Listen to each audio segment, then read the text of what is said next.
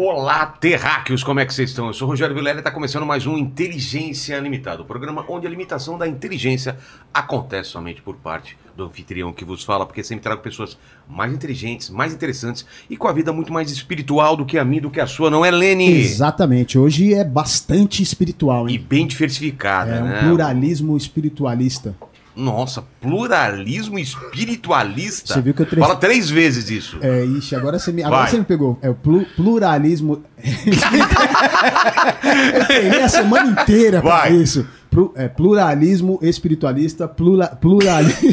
Já, já, per- já perdeu, já perdeu, na curva. Ô, Lene, como que vai ser hoje a participação do pessoal nessa live maravilhosa e santa?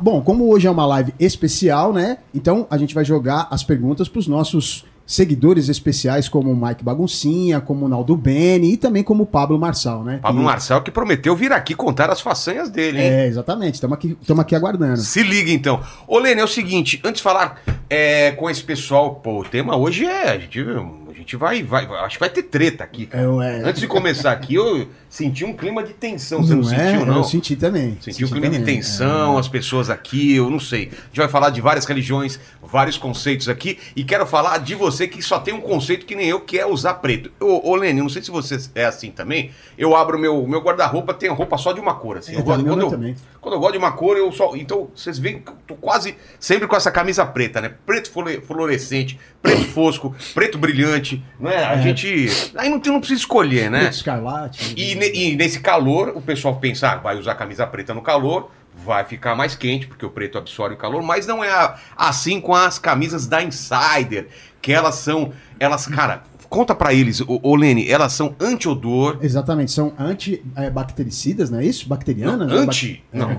como? Você decide o que Protege. elas É, pro- é, são. Protege do CC. Exatamente. Tá, ele quis dizer que é anti-CC, é anti-odor, elas desamassam no corpo e a gente tem essa promoção incrível com eles, essa, esse patrocínio que eles estão aqui com a gente e dão esse, esse descontão pra você, que é clicando. Exatamente, no- ó. Que é- eu tenho o QR Code na tela para você apontar o seu celular, né? Aí você já vai direto lá pro, pro, pro nosso cupom de desconto. Exato. E se você clicar no link da descrição, você entra no site E o cupom já é aplicado. e o cupom já é aplicado. Então você vai ter o desconto do site e ainda o desconto do nosso cupom. Exato. Eu, lá, eu, desconto. eu, eu sugiro muito que vocês experimentem essa tech t-shirt que eu tô usando. Eu só uso ela pra viagem, vou viajar agora, então só vou meter na mala umas 10 dessa daqui e tá E beleza. é bom que ela não desbota, não, desama, não amassa, né? Pra, é, cara, solta é as tiras, lembra É, não desamassa e solta as E, tiras? e sabe o que eu descobri também? Quando você dobra ela, assim, por incrível que pareça, ela deixa mais espaço na mala. É. Então- e ela vem também, ó, vou dar aqui o presente pros convidados, ela vem também com uma sacolinha aí, que é essa sacolinha aqui, que é, você Bom. já mete na máquina de lavar, Exato. ó, e protege tudo aí pra não misturar com as outras, né? Pra não desfiar, pra não Exato. esgaçar. É o Então, kit pronto, né? O kit completo. Vilela. dê essa força pra nós aí, entra lá na Insider e usa nosso cupom, só clicando no link, porque aí vai direto, não precisa nem escrever Inteligência 12, já vai direto com o nosso cupom. Tá certo? Fechou. Obrigado pela presença de vocês aí, né? Essa reunião, eu tô muito. Pode deixar aqui, Ra- Rabino. Eu tô muito feliz com essa reunião porque eu gosto muito de dessas diferenças, né, de visões espirituais e tudo mais. Então, é, agradecer a presença de todo mundo. E quando é um especial assim, eu sempre peço que as pessoas deem as credenciais e se apresentem para o público. O Rabino já é velho de guerra aqui. Você começa para aquela câmera, se apresente para o pessoal Ok. lá. Sou Rabino. Ó, fica mais perto aqui do, Ok. do- do- por favor, do, do microfone. Aí. Rabino Gilberto Ventura, fundador do movimento Sinagoga Sem Fronteiras e vocalista da banda Sou da Paz. É, aqui estamos com uma banda Sou da Paz. Também. Quem é o próximo? Quem quer? Eu sou. É lá? É, essa daqui mais à, à sua Eu esquerda. sou o Pai Torres, eu sou pai espiritual de essa daqui, Umbanda. ó. Essa. De novo. Ah, você tava olhando pro espírito, né? tava olhando pra alguma coisa que tem lá. Ah, não, essa daqui, ó. Não, não, não, não, não fica olhando. É aqui, ó. Eu- aí dá- é, ele tá sacaneando Eu sou, eu sou o Pai Torres, eu sou pai espiritual de Umbanda, né? Sou zelador espiritual. Eu dirijo o templo de Umbanda, Fé, Esperança, Caridade, Pai Xangô, Mãe Oxum e Caboclo Rompimato. Eu sou vocalista e percussionista da banda Sou da Paz. Tua câmera, aquela é a mais alta ou é qual que é a dele? É a mais baixa, né? É a... É, essa daqui é da esquerda. Peraí, sai daí. Aí. Vai pra lá. Foi. Pastor, Não, não, tava atrás do pastor. manifesta. Meu nome é Maheshwara Chaitanya Das, sou sacerdote brahmana do movimento Hare Krishna, mas eu sou bem mais conhecido co- pelo nome de Professor Mahesh. Ahn, sou biólogo, ahn, fundador da banda Sou da Paz e sou secretário dentro da- do movimento Hare Krishna, a gente tem uma secretaria de diálogo interreligioso, né? E eu sou o secretário nacional de, de diálogo interreligioso da, do movimento Hare Krishna. Pastor, é contigo a sua mais alta lá, aquela. Meu nome é Eliel Leonardo, sou pastor da Assembleia de Deus, estou né, de Guarulhos. Eu estudei no Seminário Bíblico Palavra da Vida em Atibaia. Já servi como missionário em Munique, na Alemanha, um tempo.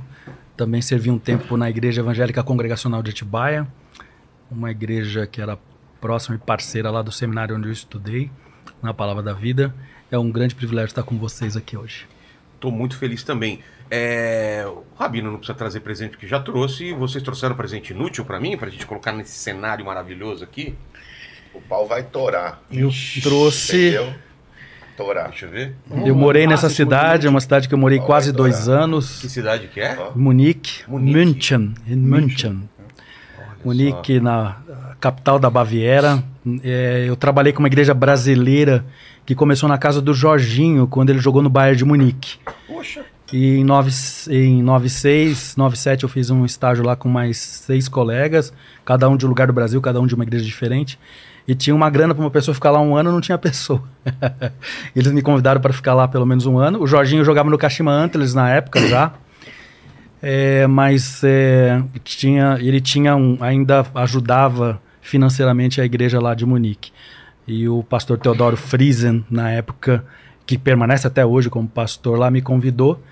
Ele falou assim: ele é, eu trabalho mais para a igreja do que para Sims. Eu preciso de alguém para trabalhar exclusivamente com a igreja aqui. Então eu trabalhei quase dois anos lá na igreja de Munique com ele. Foi uma experiência muito marcante. E, então eu Pô, trouxe obrigado. aí porque é, Munique sempre tem uma lembrança especial. Foi, no, foi dentro da minha formação acadêmica, teológica. Quando eu voltei de Munique, eu ainda fiquei mais dois anos no seminário e finalizei Pastor, pode Meu beber curso. cerveja? Warum nicht? Respondi em alemão, né? Eu falei, por que não, né? Ah! Ah. É famosa a, a- a cerveja lá da, da Sim, Alemanha. né? é, é interessante essa, essa pergunta, porque é, a cerveja é algo tão cultural para o alemão como o nosso café. Eles bebem né? tipo água, né? Tipo lá na, é, é, a- o prédio da igreja onde a igreja brasileira funcionava foi, ah, foi comprado com um consórcio de, de igrejas dos Estados Unidos tudo mais, enfim, um prédio tombado e tal. Mas detalhes à parte em relação ao prédio, lá dentro do prédio não, não, não era incomum se você encontrar alguém tomar um Einebia, né, uma cerveja, porque a cerveja para o alemão é como se fosse o nosso café, né? Então é muito é, é, isso é muito comum você ver dentro do contexto mesmo da igreja evangélica lá, tipo na Alemanha, o pessoal tomar. O problema é ficar bêbado, não é beber cerveja. É, yeah, yeah. é, é verdade. Essa, é- é- aliás, essa é a grande questão em relação a. É, Ao bebida é, alcoólica. é, talvez poderia resumir em três máximas, né? É, moderação sempre, embriaguez nunca, abstinência mel- melhor. Essa é, um, é, um- Ah, é tá. uma, é uma tese à luz do que a gente entende que a escritura diz. É, o Tuti tá na abstinência melhor aí, mas não estamos falando em relação à bebida, né? Um pastor é. É. Assim que é uma questão cultural, né? É igual o café. Se fosse eu já falaria igual a cachaça. Cachaça É. é, cultural. Puxa, puxa o microfone mais pra você. Aí. é. Cachaça é cultural, mas como ele é chique, ele Você vai sabe que é interessante você falar isso, Torres, porque na minha segunda vez na Alemanha, eu tive a primeira vez lá em 97, 98, a segunda vez foi em 2010, e eu percebi isso de uma forma diferente. Essa questão da cachaça, eu nunca imaginei. Assim, há, talvez músicas que você talvez não ouviria aqui no Brasil, ou coisas como a própria cachaça, como o Torres está falando, a, a- a famosa caipirinha nossa, quando você está fora do país, você olha para essas coisas de uma forma diferente. É, é muito É, louco isso. É mas muito é mesmo. Você, você olha e, e você vê com essa questão, tipo, dessa memória afetiva, essa coisa. Sente saudade, é, é, né, é muito, é muito louco, mas você tem razão. Vamos já. Torres, é, teu presente e tua história, qual que é? A minha história do presente. É. Você quer abrir primeiro? Quero. Não vai pular nada na minha cara, não, né? Às vezes o pessoal. Olha, é pesado aqui. Cara, O que, que o pessoal tá rindo aí? Isso é pra fazer voodoo. Ah, Negócio de eu pensei que era uma pele de cobra. é, parece pele de cobra mesmo. Ajuda aqui, ó. Aí. O que, que é isso? É um Dil. Gil. Um Gil? Gil de elefante, cara. É, aqui é, ó, pra desparafusar alguma coisa. O que, que é isso? É assim, teve um problema em casa, uma época, a máquina de lavar da minha esposa deu problema. Aqui eu, eu, eu preciso comprar outra, não sei o quê. Estufei o peitão, falou, vai comprar outra, não vai chamar técnico, eu vou arrumar. Aí eu falei, eu vou arrumar. Com uma simpatia. É. Fui lá, a máquina, desmontei lá, olhei o parafuso, ó, você tá aí, que ele fica lá embaixo. Falei, e agora? Fui na loja, preciso de uma ferramenta assim, assim, assim, assim, cara. Tem. Uma fortuna. Fui lá, desrosqueei, desmontei a máquina inteira. Limpei. Ela tava soltando um, um óleo, não sei o que que era, tava manchando as roupas, né? Quatro dias na máquina. Montei de volta. Não arrumei. Ué, Tive que comprar outra. que história triste. E a cara. chave ficou lá. Eu achei que a história com final feliz. Não, foi Pô, triste, foi porque tive, paguei uma fortuna na ferramenta, perdi quatro dias na máquina e tive que comprar uma máquina nova. E a, e a chave ficou lá, Ficou lá, não vai- inutilizável. nunca mais vai usar. Nunca mais. Obrigado. E o teu presente? Deixa eu ver. É uma, um troféu Troféu. Droguete. droguete. Nossa. É da, Êêê! da marcha da maconha. Isso aí é... Isso é quando Não, eu- isso é de É estranho, né? 1971. Marcha da maconha e parada gay, né? Porque eles não ficam parados e, a- e o maconheiro não marcha também, então tá tudo errado, né? Não, mas deixa eu contar a história.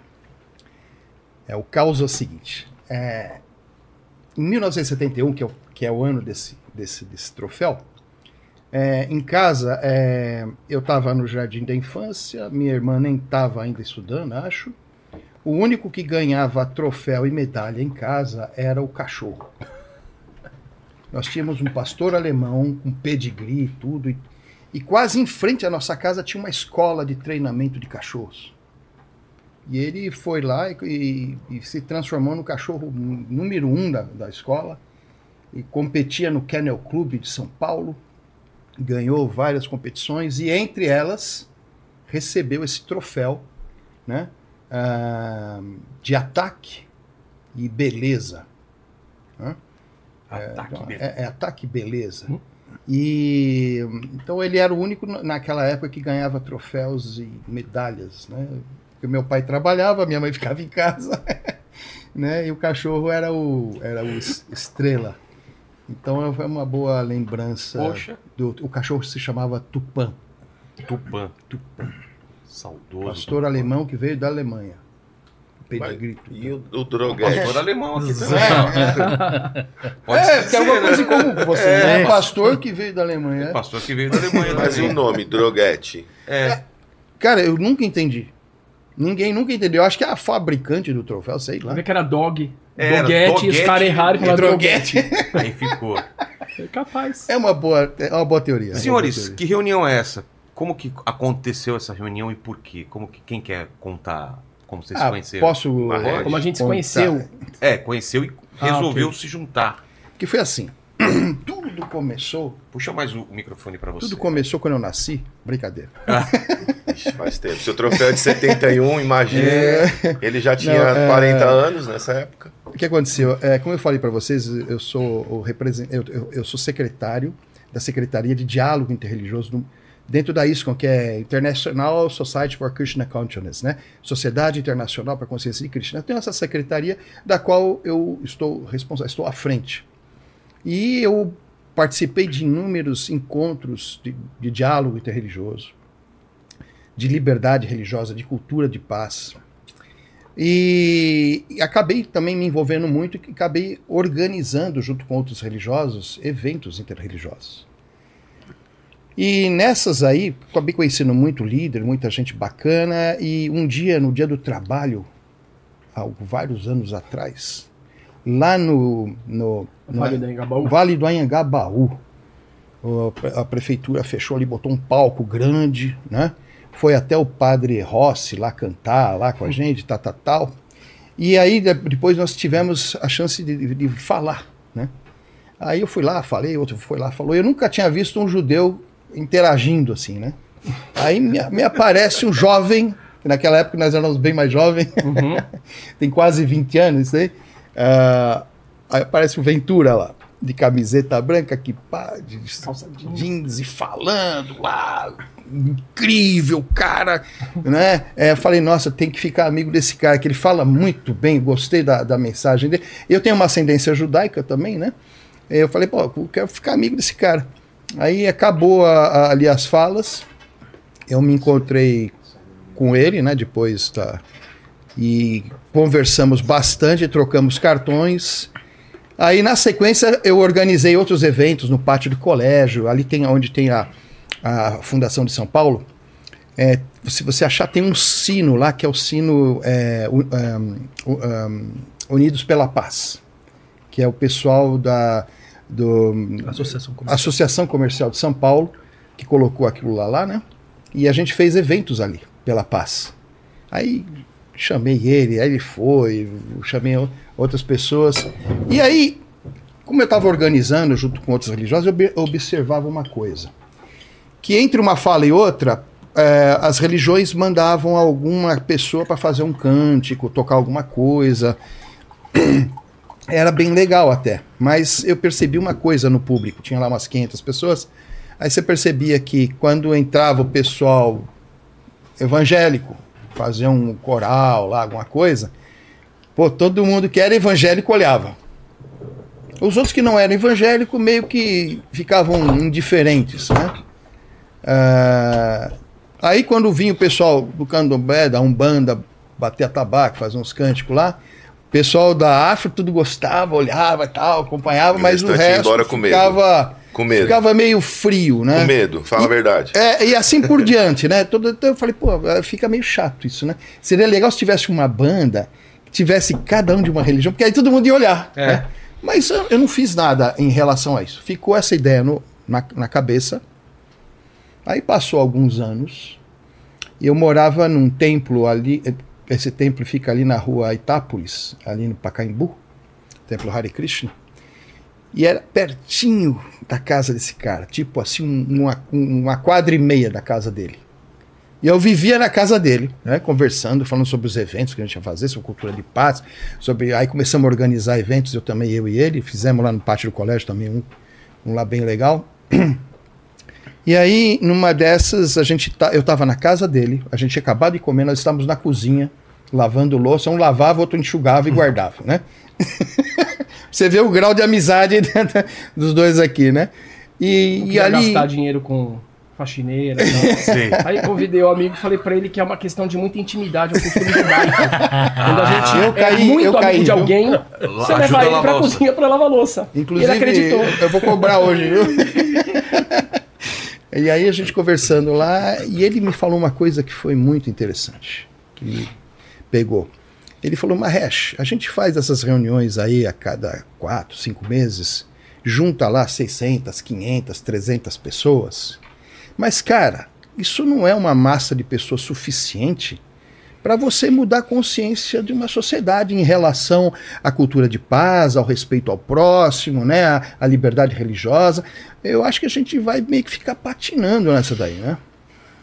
Eu falei, cara, esse cara falou uma coisa que realmente é verdade. Né? Naquela época a gente não tinha internet ainda como é hoje, não tínhamos podcast, não tínhamos nada disso aí. Então não tinha mesmo, a gente, a gente reunia as pessoas, né? Aí eu saí de lá, inclusive daquele dia eu estava de carro, peguei, entrei no carro, liguei o carro e já o rádio liga automático, né?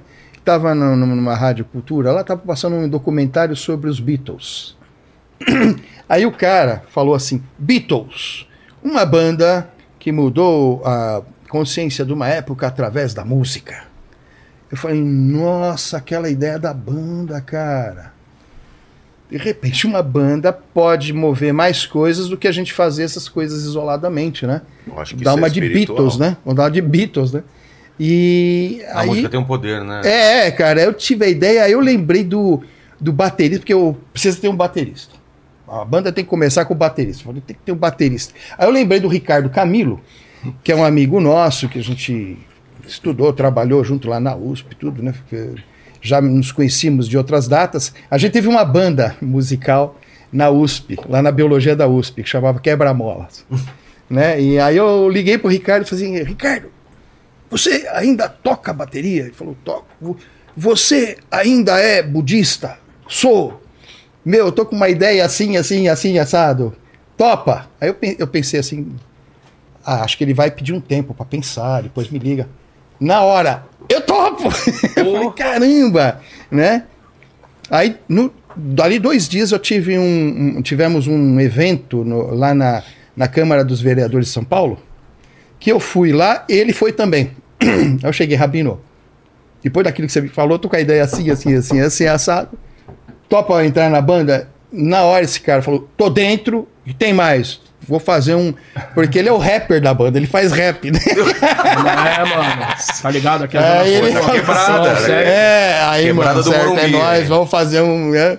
E aí, já na sequência, ele falou: não, eu vou, já vou fazer um rap aí pra banda e tal. Aí, é, aí, a- aí ti- na época tinha o Diogo, que era do xamanismo, tocava guitarra, mas não tinha baixista. Aí a gente fez o primeiro ensaio até na garagem da minha casa. Minha casa tem uma garagem grande, lá tirei, tirei os carros. E aí fizemos ensaio lá, não tinha baixista, esse cara lembrou. Eu falei, não, mas eu viajei uma vez para Israel com o, o padre Pedro, não Ah, foi? Padre Pedro, sim. Aí ele falou, Gente olha, eu conheci o padre, ele toca, ele toca guitarra e baixo. Falei que ele ia ser o baixo clero. Muito bom. Aí ele ligou dali da nossa frente, ele ligou pro padre, o padre aceitou também de primeira.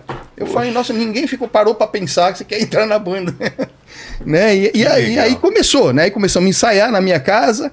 Ali, a- a- e assim que o pessoal ficou sabendo que a gente ia, tava com uma banda interreligiosa, a gente estava começando a ensaiar. Tinha o quê? Duas semanas. Já tinham marcado seis shows pra gente. Mano, E aí? Aí, Aí, aí o primeiro show que a gente fez foi num, num evento chamado Revelando São Paulo, que tinha assim milhares de pessoas assistindo. A gente só teve tempo Foi de ensaiar quatro esse? músicas. Foi no parque esse? Foi, foi lá no Parque do Trote, Foi lá em Santana. Aí a, a gente tocou quatro músicas, erramos duas, acertamos duas. Né? Metade. Porque, é, meu, mal deu pra ensaiar, cara, sabe? E, e a gente tem fotos daquele dia, a gente estava muito alegre aquele dia, todos nós, parecia. Foi um momento muito especial, temos várias fotos desse dia. é, foi... E aí começou, cara. Aí começamos a chamar outras pessoas, outros músicos. A banda era a banda de garagem, até então. Aí aconteceu o seguinte: esse cara aqui conheceu o Kiko Zambianchi. Que já tem aqui também. É. Ah, já veio aqui? Já, já. Uh, que legal. E o Kiko Zambianchi, conversando com ele, ele convidou o Kiko Zambianchi para ir no, no- na, na festa de Yom Kippur. Não, cara, é um que por jejum. Como é que eu vou convidar o cara pro jejum? O que, que foi? foi não, Pô, Pessa, eu sou foi judeu, Pessa. mas não sou pão duro. Foi, foi Pessa, foi Pessa, foi Pessa, Pessa. é. isso. Foi Pessa, a festa da Páscoa. Eu na quero casa te convidar dele. pra participar de um jejum. É, pô, vambora. No, Aí, um chega, aí chegamos lá, eu cheguei na casa Que eu dele. levo água. Aí estamos lá conversando, toca a campainha, chega o Kiko Zambianchi, aceitou a co- o convite, foi. Aí começamos a conversar, conversar. Aí não sei o que aconteceu, tocamos no assunto da banda. Ele falou: não, peraí, para tudo. Vocês têm uma banda de religiosos de diferente. Ah, não, eu quero ver isso aí, cara. Onde que é o ensaio de vocês? Eu quero ir lá ver e tal. Aí ele foi no estúdio lá. E chegou no dia que o Kiko foi lá, o, a gente tinha um guitarrista e, um e o nosso baterista, eles eram bem fãs assim do Kiko Zambianchi, né? Nunca esperavam que ia encontrar com, o- com o Kiko algum dia, né? Sim. Kiko entrou na sala, de, todo mundo começou a gaguejar, falar abobrinha, dar trombada um com o outro, sabe que era nervosismo. Aí, o, aí fomos tocar, o guitarrista não conseguia tocar, cara, nervoso. O Ricardo na bateria voou baqueta, sabe aquele negócio, né?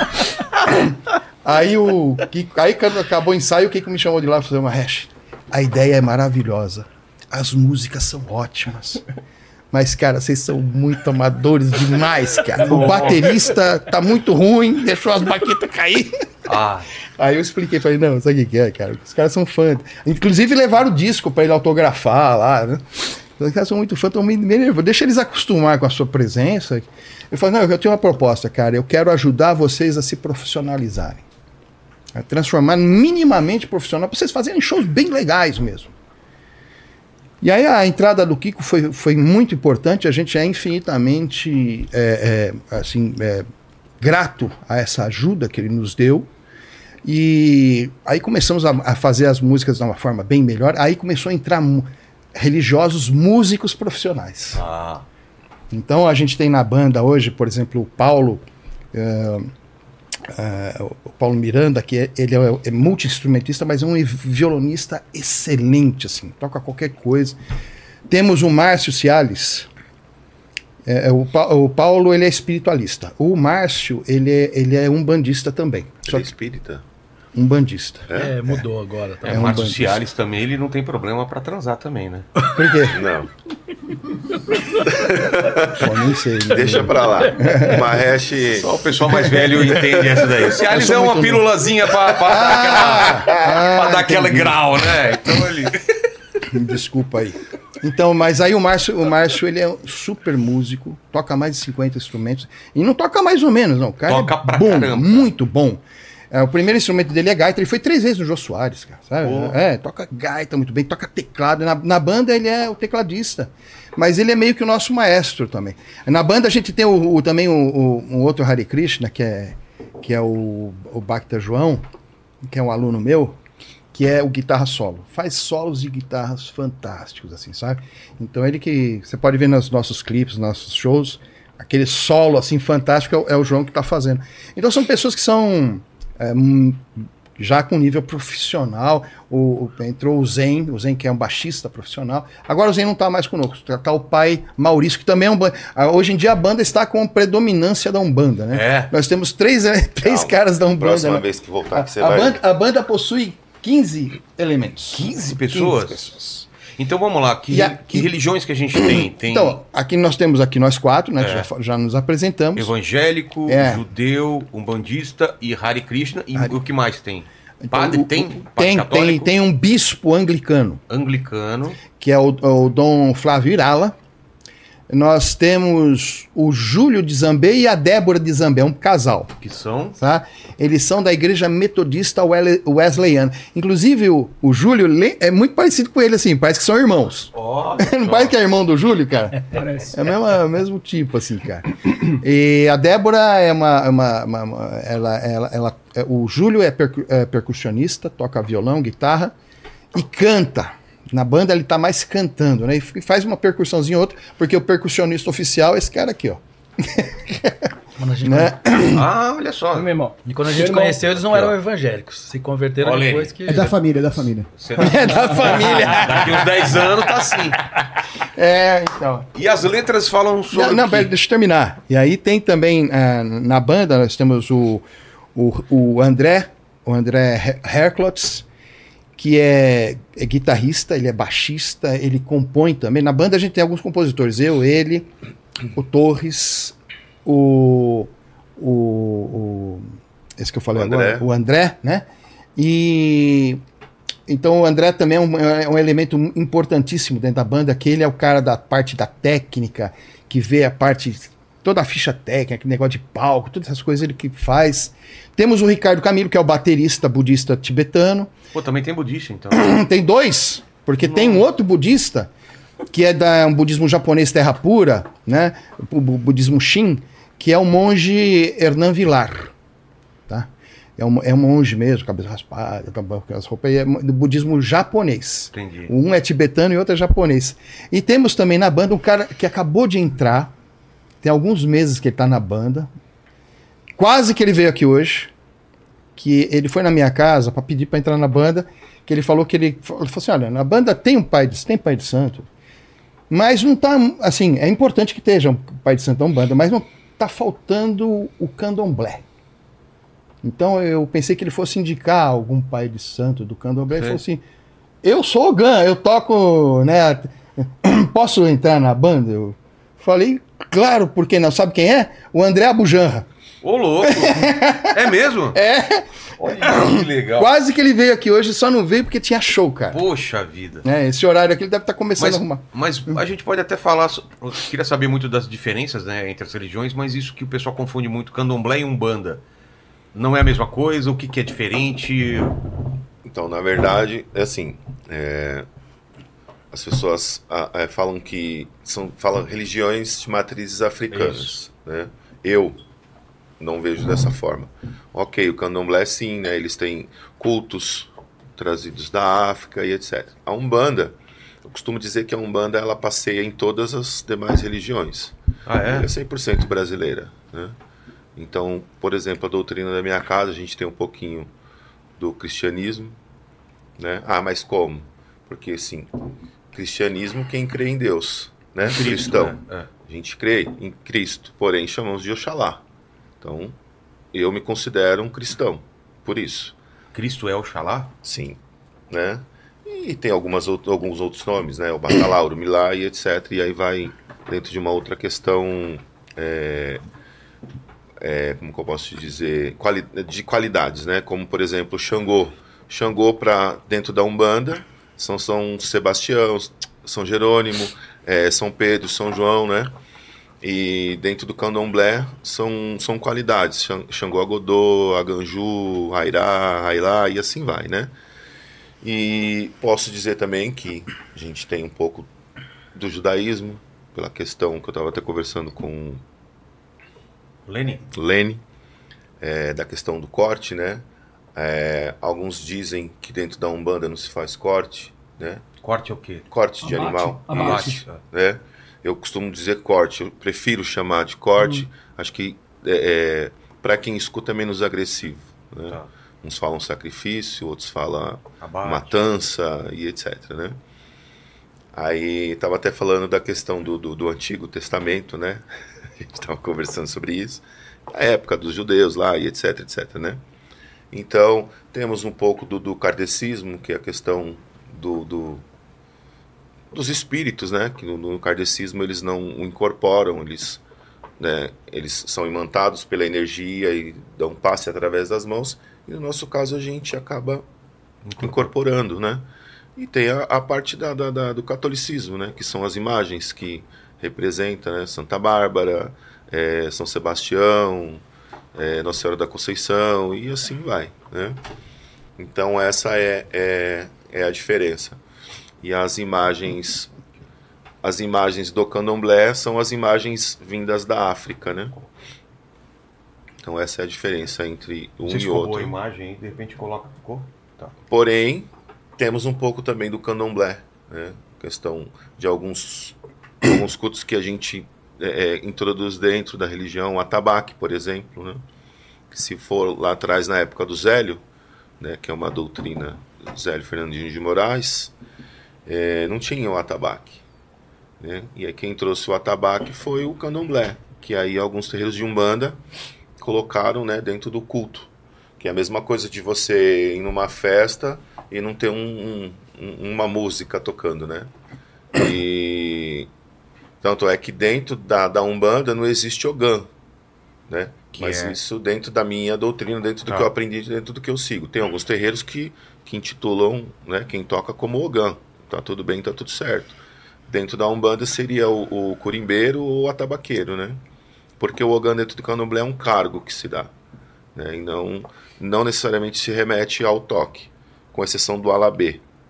Que aí ele tem essa parte do toque, tem a parte de, de, de toda uma ritualística dentro, dentro do barracão de candomblé.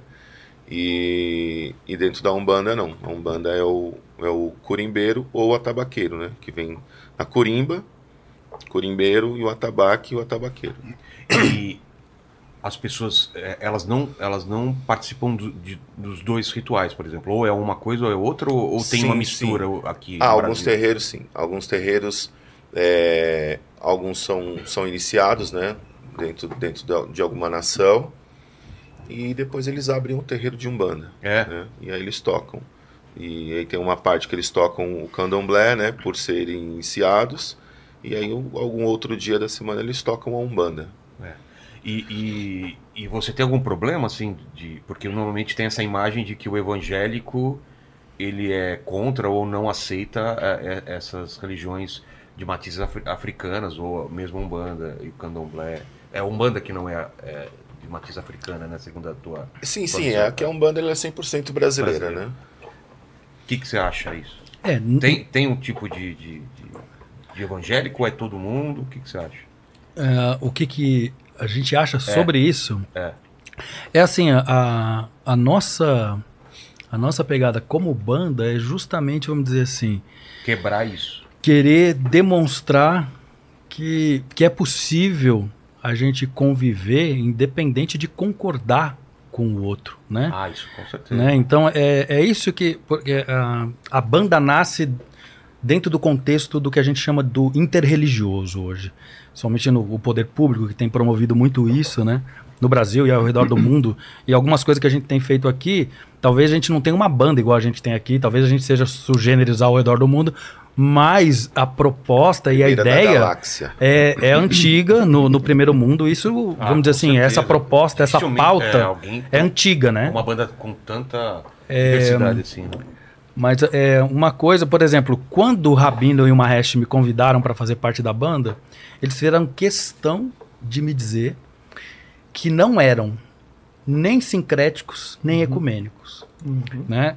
Mesmo vamos, que vamos explicar isso. É. mesmo que mesmo que pessoas na banda sejam sincréticos ou gostam da questão do ecumenismo, eu acho que as duas coisas nós temos na banda, mas a banda não é. Entendi. Ma- Então isso é Nem legal. pretende ser. Nem pretende ser. E o, o Mahesh tem mantido essa, vamos dizer assim, essa pauta, essa fala e a busca dessa prática, que, que às vezes até é um pouco complicado pra gente. A gente já se viu em algumas situações assim, no- em algumas saias justas, né? Por exemplo, é, acho que foi logo que eu entrei na banda, lá no, no Jassanã, da divisa Jassanã, lá Vila Galvão Jassanã. Ah, não, foi no que a é, gente Jassanã. tava, a gente tava lá com o pai Varela, né? Que o pai Varela, Ah, no meio da rua, né? eu- O pai Varela pediu para cada um de nós agradecer lá um, um pão lá que eles iam distribuir lá e tal. A gente ficou literalmente numa saia justa, né? Mas cada um de nós lá, vamos dizer assim, tem um jeito lá. Mas assim, é uma coisa muito complicada. Porque, é, por exemplo, eu sei que o Torres, até a visão do Espiritismo e da, e da Umbanda é mais inclusiva. Ah, é, é, eu, a gente participou de um evento pro- é, promovido pelo Odilon Wagner, né? é, foi. Lá no, no Ibirapuera. Você e, a paz. E eu ainda, eu ainda falei assim, puxa, eu tô em desvantagem nesse sentido aqui, porque os espíritas, eles têm isso como proposta, essa questão da inclusão. E o cristianismo é, é o oposto. Nós somos os cristianos, os cristãos são, por definição, exclusivistas. Pessoas evangélicas. E isso é, se você, mas É cristão também. Depende, se você pensar, é, mas se, se você pensar, por exemplo, no próprio catolicismo romano, né, o- o- os católicos romanos, por exemplo, eles gostam de, de, de lembrar de eventos na Não história para dizer fora da igreja. exatamente, não há, exato. Pronto. Bom, resumiu. É. Resumiu, o Rabino resumiu. Eu tava, ainda antes de sair de casa pra vir pra cá, ainda tava comentando com a minha esposa, né, com a, com a, com a Juliana. Eu falei assim, puxa, eu já fiz cada coisa com a banda, a gente já foi em alguns, em alguns cultos dessa natureza, por exemplo, que, que não tem uma, uma designação nem Umbanda, nem, e, e, e nem, o, é, nem Umbanda, e nem, Candomblé. e, e nem Candomblé. Nem. De, lembra de aqueles cultos de Ifá que a gente foi Ah, num, sim, a gente sim, foi sim, num, nos lugares assim afastados aí onde o Lá pessoal se no- reunia, entendeu? De Ifá. E- é, a gente É. foi, a gente foi, a gente foi um dia com a banda, você lembra, né, Maestro? Claro que eu lembro. Então, a gente- lá pra tocar lá. A gente já fez muita coisa assim, muito, muito única assim com, Fizemos show com, com a beneficente lá banda. em Catanduva, cara.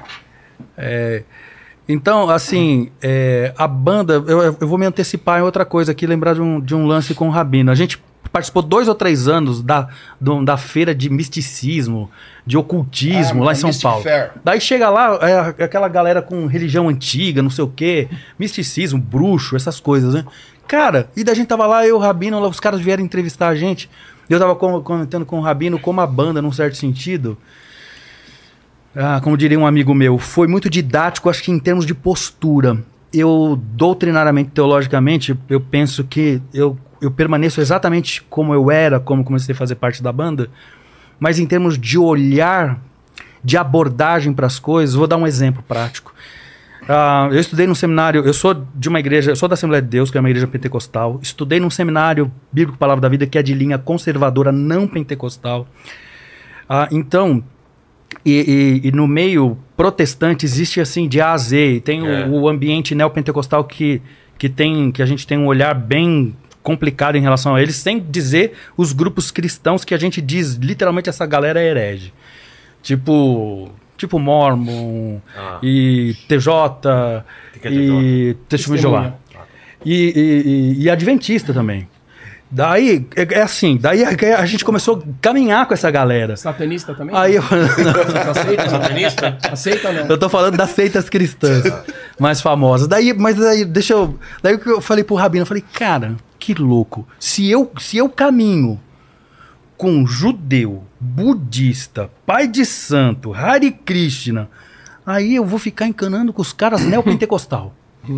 Você entendeu? Daí, tipo assim, é claro, eu tenho. Não é que assim, agora, ah, não, agora eu vejo tudo igual. Não, não é isso. Mas é que a- a- talvez o, um o- o olhar, a abordagem, a convivência. É, eu já fui naquele programa Vejam Só. É, acho que pelo menos duas pautas uma vez me chamaram lá para falar sobre. é, é, como que é? A questão de que o homem é um, dois ou três, né? Tricotomia e dicotomia. Daí eu fui estudar a visão, a visão é, judaica e parece mais assim integral. É que o homem é uma coisa só, não é nem dois nem três, é um é integral tal. Mas enfim, fui falar sobre esse tema lá. E o bispo que estava substituindo, substituindo o apresentador principal também a gente tem uma certa visão preconceituosa em relação a essa galera É. que seja é, internacional, é, é, a, a universal, mas daí conversando com aquele camarada, quando você tem um contato pessoal, você você baixa a bola. E eu acho que um dia o Rabino chegou lá no estúdio, a gente tava gravando o CD. Ele chegou, olhou pra nossa cara assim e falou assim: Eu não acredito em nada do que vocês acreditam, mas eu gosto de vocês pra caramba. Cara, cara, essa era a minha fala principal aqui. Você estragou. Acabei tudo, né, velho? Você estragou. Mas é. Então, eu acho que a- a- a- essa é a pauta da banda. A gente pode falar sobre religiões, cada Eu um queria- pode eu falar. queria que, porque a maioria do pessoal não sabe a diferença, né? Que a gente falou de ecumenismo, de, de sincretismo e tal. Explicar esses conceitos, né? Que vocês falaram que a banda não é ecumênica e não é sincrética. O, antes dele, dele de explicar, deixa eu só uma. Isso que o pastor falou faz todo sentido, porque para mim também foi assim. né? Porque desde De pequeno. quebrar alguns Sim, preconceitos. sim. Desde pequeno tem aquela questão né, do evangélico, É. porque o evangélico não, né, não permite isso, não permite aquilo e tal. E, e na época, hoje não mais, né? Mas eu já tive um cabelo comprido, né? E tal. E aí uma vez eu fui assistir um culto, que ó, uma, uma amiga nossa, a- os pais eram evangélicos e eles fizeram um culto na garagem da casa e falou, vamos, a molecada foi e tal. E aí era uma pastora, inclusive. E aí ela não pôde, teve outro compromisso e mandou um representante. E aí tava legal, né? Culto, tranquilo e tal. Aí de repente ele olha, porque Deus não gosta de homem assim, afeminado, Uou. cabelo comprido, brinco na orelha. Falei, mano, vou bater nele. vou. E aí pronto. Aí depois deu uma polêmica, porque ele não poderia ter feito aquilo, né? Porque ele me julgou e etc e tal. E aí você cresce com isso. E aí a banda acabou que abrindo, né? é, é, é, essas questões, porque se o evangélico virasse para mim e falasse, ah, eu não gosto de você. Eu falava, também não gosto e tá tudo certo, você na sua e eu na minha. E hoje não. Por que, que você não gosta de mim? Né? Eu nunca te fiz nada, vem aqui, vamos tomar um café e a gente acaba criando um laço, criando uma amizade, né? Um belo dia eu liguei pro pastor, lembra disso? Falei assim, né? Tinha uma pessoa que, que se decepcionou com, com, com o meio né, evangélico. Segundo ela, ela conheceu os bastidores da, da, da, da, da comunidade onde ela ia e tal. E ela desgostou e se afastou e estava sentindo falta, mas ela tinha medo de, de, de voltar e, e, e acontecer a mesma coisa e ela né, se perder de vez. Falei, calma que tem uma pessoa que pode te ajudar. Pastor, tudo bem? Opa, tudo jóia, não sei o quê. Pode falar? Posso. É o seguinte, tô com uma alma aqui, que eu tentei trazer ela pra Umbanda, mas essa alma aí não vai rolar. né? Essa alma ela é evangélica e ela tá meio perdida. Posso passar o seu contato para ela e tal? Falou, opa, pode, não sei o quê. E do outro lado ele rachava o bico. É isso. Aí um belo dia, tô eu tranquilo, o telefone toca. Falei, Nossa, pastor, nunca me ligou. Será que ele tá precisando de oração, né? Beleza, vou atender, né? Vai que precisa fazer um padê, alguma coisa para enxer pro pastor, não sei, né? Ok. Fala aí, pastor. Então, tô com uma situação aqui. Lembra aquela alma que você me mandou e tal? Tô te devolvendo uma outra hoje. Tentei converter aqui, mas não dá. O negócio dele é Umbanda. Eu vou mandar ele aí, tá tudo certo. Nossa dívida, não te devo mais nada e tá tudo Um pra certo. um. Eu tenho um testemunho. Posso dar um testemunho? Pode. Um testemunho. Pastor, vocês que gostam de testemunho, né? É. Então, rapaz, um dia eu recebi um telefonema de um pai de santo. E, e ele me falou que a filha dele queria ser judia, que ele tentou convencer ela, não sei o que, mas não deu certo. E esse pai de santo me perguntou se ele podia trazer essa filha na sinagoga. Eu falei, mano, vai ser um escândalo, né? Que vai chegar o pai de santo lá com a tabaca, aquele negócio todo, pá, meio da sinagoga, com uma capa vermelha, um tridente. Eu tô brincando, essa parte é brincadeira. E, e pô, ele chegou na sinagoga com a, a mulher, uma pessoa muito bacana, inclusive, que é bombeira. E na hora eu entendi que era a filha de santo dele, não era filha de carne, né? Eu fiquei tão impressionado com aquilo. Eu fiquei absolutamente impressionado com aquilo. E eu chamei aquele pai de santo para se sentar ao meu lado durante o serviço religioso. Porque naquele momento, para mim, ele simbolizou a transcendência, ele simbolizou a divindade absoluta. Por quê? Porque ele estava olhando para o interesse dela. Ele estava olhando para o que ela estava procurando.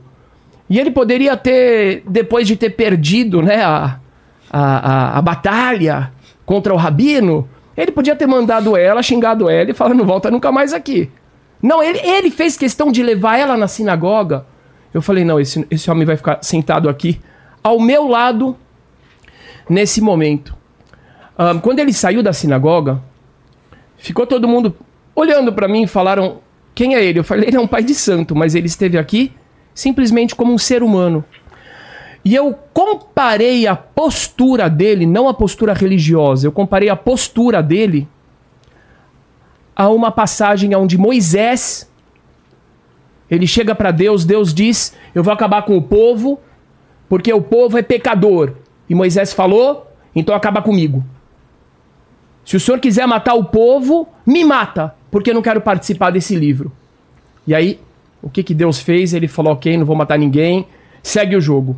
Eu falei: esse homem colocou o interesse da outra pessoa à frente dele, ele dobrou o ego dele e ele trouxe essa pessoa aqui. E eu, aquele dia, guardei é, essa história maravilhosa a respeito desse, desse irmão meu que está aqui do meu lado, que é o Torres. Ah, uma vez eu estava andando com o Mahesh, a gente estava entrando na Assembleia Legislativa para algum daqueles encontros interreligiosos, enfadonhos pra caramba, que toda vez eu arrumava confusão, né? E, e foi tão interessante. Não, você Ele- sabe Ele disso. arranjava confusão e eu abafava o cara. Aí, né? Mahesh é o. É, o abafador. E amor, é, é. E aí a gente tava andando, eu com, com a minha roupinha lá, tal, com a kipá, né? Uma kipá maior do que essa. O Mahesh com a roupa dele de... Não é o Darth Vader, qual que é o outro? Do, do- aquela roupa branca lá. Ah, É o. É o. É o Dom É, lá. Quirilos. É. Não, não, era Ortodoxa. você. Você tava com aquela roupa branca lá de Guerra nas Estrelas. Ah, roupa aquela, branca é, do- aquela do bata. Skywalker, tal, é, né? dos ca- É. Não, porque tem um outro que Aí- usa uma roupa preta. Ah, tá. Aí, a- aí a gente andando lá e todo mundo parava e olhava a gente. Aí eu falei, Mahesh, a gente não precisa falar nada. É só a gente andar que a gente tá passando uma mensagem impressionante. É verdade. Aí eu falei, aí eu olhei, fundo nos olhos dele, ultrapassei essa tatuagem, essa rena, e eu falei, mano, eu não tenho diálogo interreligioso com você. Aí ele se assustou, ele achou que baixou um, um espírito da contenda, e eu falei pra ele, por quê? Porque o que te move é o mesmo que me move. O que te move é a busca da verdade, o que te move é o propósito da vida, o que te move é o amor. E, e você quer chegar na, na compreensão a respeito de tudo, na evolução espiritual. Eu falei, cara, para mim isso é o principal. Não concordo com a sua visão, com a visão específica da sua religião. Não acredito na sua religião e nem na sua.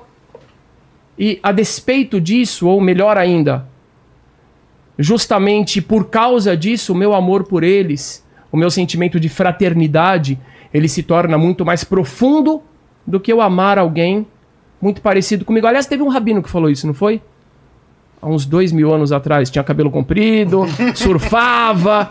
E ele falou para um dos alunos dele: ele falou, amar ao próximo é muito fácil. É. Isso até os publicanos fazem, os cobradores de impostos. Mas eu quero ver você amar o distante, O diferente. o diferente.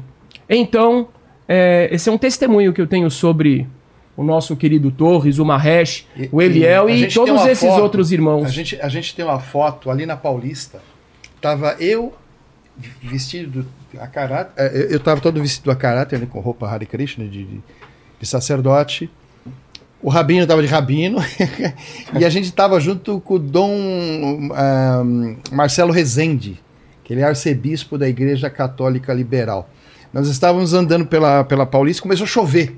E só, só, eu não sei se era só você ou quem que tinha. Tinha um, um guarda-chuva. Aí ele abriu e fomos nós três para debaixo do guarda-chuva e começamos a andar tudo juntinho, assim, sabe? E os carros passavam e buzinavam e faziam assim, ó. pra gente, né, ver aquela. aquela é isso que às vezes basta as pessoas olharem É. e ficarem é, manda uma impressionadas. É, uma vez a gente fez um show na Praça da Sé, aí saímos de lá e fomos almoçar. E fomos num restaurante vegetariano ali no viaduto Maria Paula.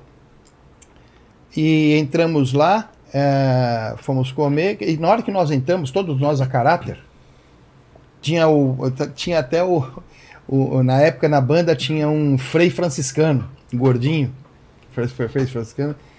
E a gente entrou no restaurante, o frei franciscano, ele, judeu, ele de Hare Krishna, cada um com sua roupa, aquele barulho no restaurante, de repente todo mundo parou e olhou pra gente assim e fez aquele silêncio de 200 toneladas. Aí alguém da banda falou: Acho que fomos notados. Aí nós sentamos na mesa, o pessoal vinha perguntar se era algum, alguma coisa de marketing. Se era, campanha. é, se era campanha. Se... Não, nós somos religiosos. Aí tinha pessoal que vinha, passava, posso bater uma foto. Por isso que comove as pessoas, porque no fundo, no fundo, as pessoas percebem que isso é importante. E isso, isso é uma, essa é a, a pegada da banda. É entender que antes de, de sermos católicos, espíritas, umbandistas, porque religião é questão de fé, a fé pode mudar. Né? A pessoa é de uma religião, pode mudar para outra. Inclusive, nós temos leis que garantem isso, que é a lei da liberdade religiosa. Ah, mas tem uma coisa em nós que, por mais que a gente seja budista, eh, de esquerda, de direita, seja eh, palmeirense, corintiano, ou seja o que for, eh, homem, mulher, trans, não interessa. Antes de tudo isso, nós somos humanos. Todos nós somos humanos e nós precisamos nos respeitar enquanto seres humanos. Então essa é a pegada mais assim firme da banda. Mas vocês não explicaram ainda essa coisa do. Que não é uma banda ecumênica. Eu quero falar. Por quê? Isso foi uma questão que eu Essa trouxe- preocupação, é. Quando a gente ainda era Fique uma à dupla. vontade. Ah, assim, em primeiro lugar, a gente tem duas questões. Uma questão conceitual mesmo. Ahn, ecumenismo, esse termo, pastor, por favor, me ajude se eu precisar da sua ajuda. Ecumenismo é um termo que se refere à união de diferentes denominações cristãs para celebrarem juntos, para orarem juntos e etc. Isso é ecumenismo. Tá. É, começou, Então- começou na tentativa de unir católicos e protestantes. É? Certo. Uhum, esse termo. Isso. Então, assim, já quando as pessoas falam que ah, é um evento ecumênico, eu já chego e falo, não, não. Não somos ecumênicos, até porque esse é um conceito intercristão. Entendi. Mas o que, que as pessoas querem dizer quando eles falam ecumênico? Sincrético. E o que, que é sincrético? Ahn, nesse, nesse caso, ok? Eu não vou abranger todo, todo o significado do assunto dentro da questão religiosa.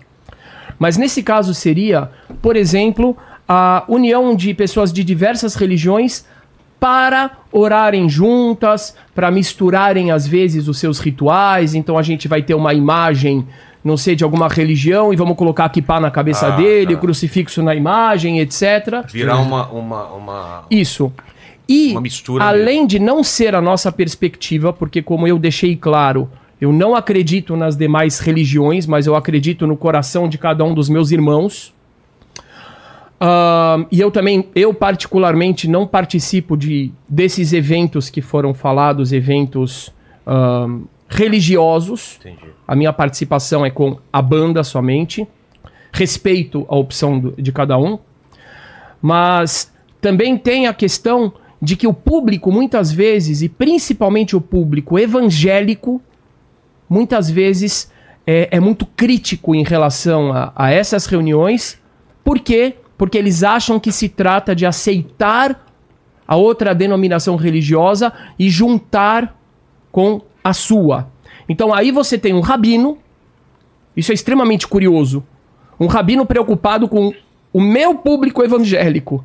Por quê? Porque a grande maioria dos meus seguidores são evangélicos, são cristãos. A gente está em um país com uma maioria enorme cristã.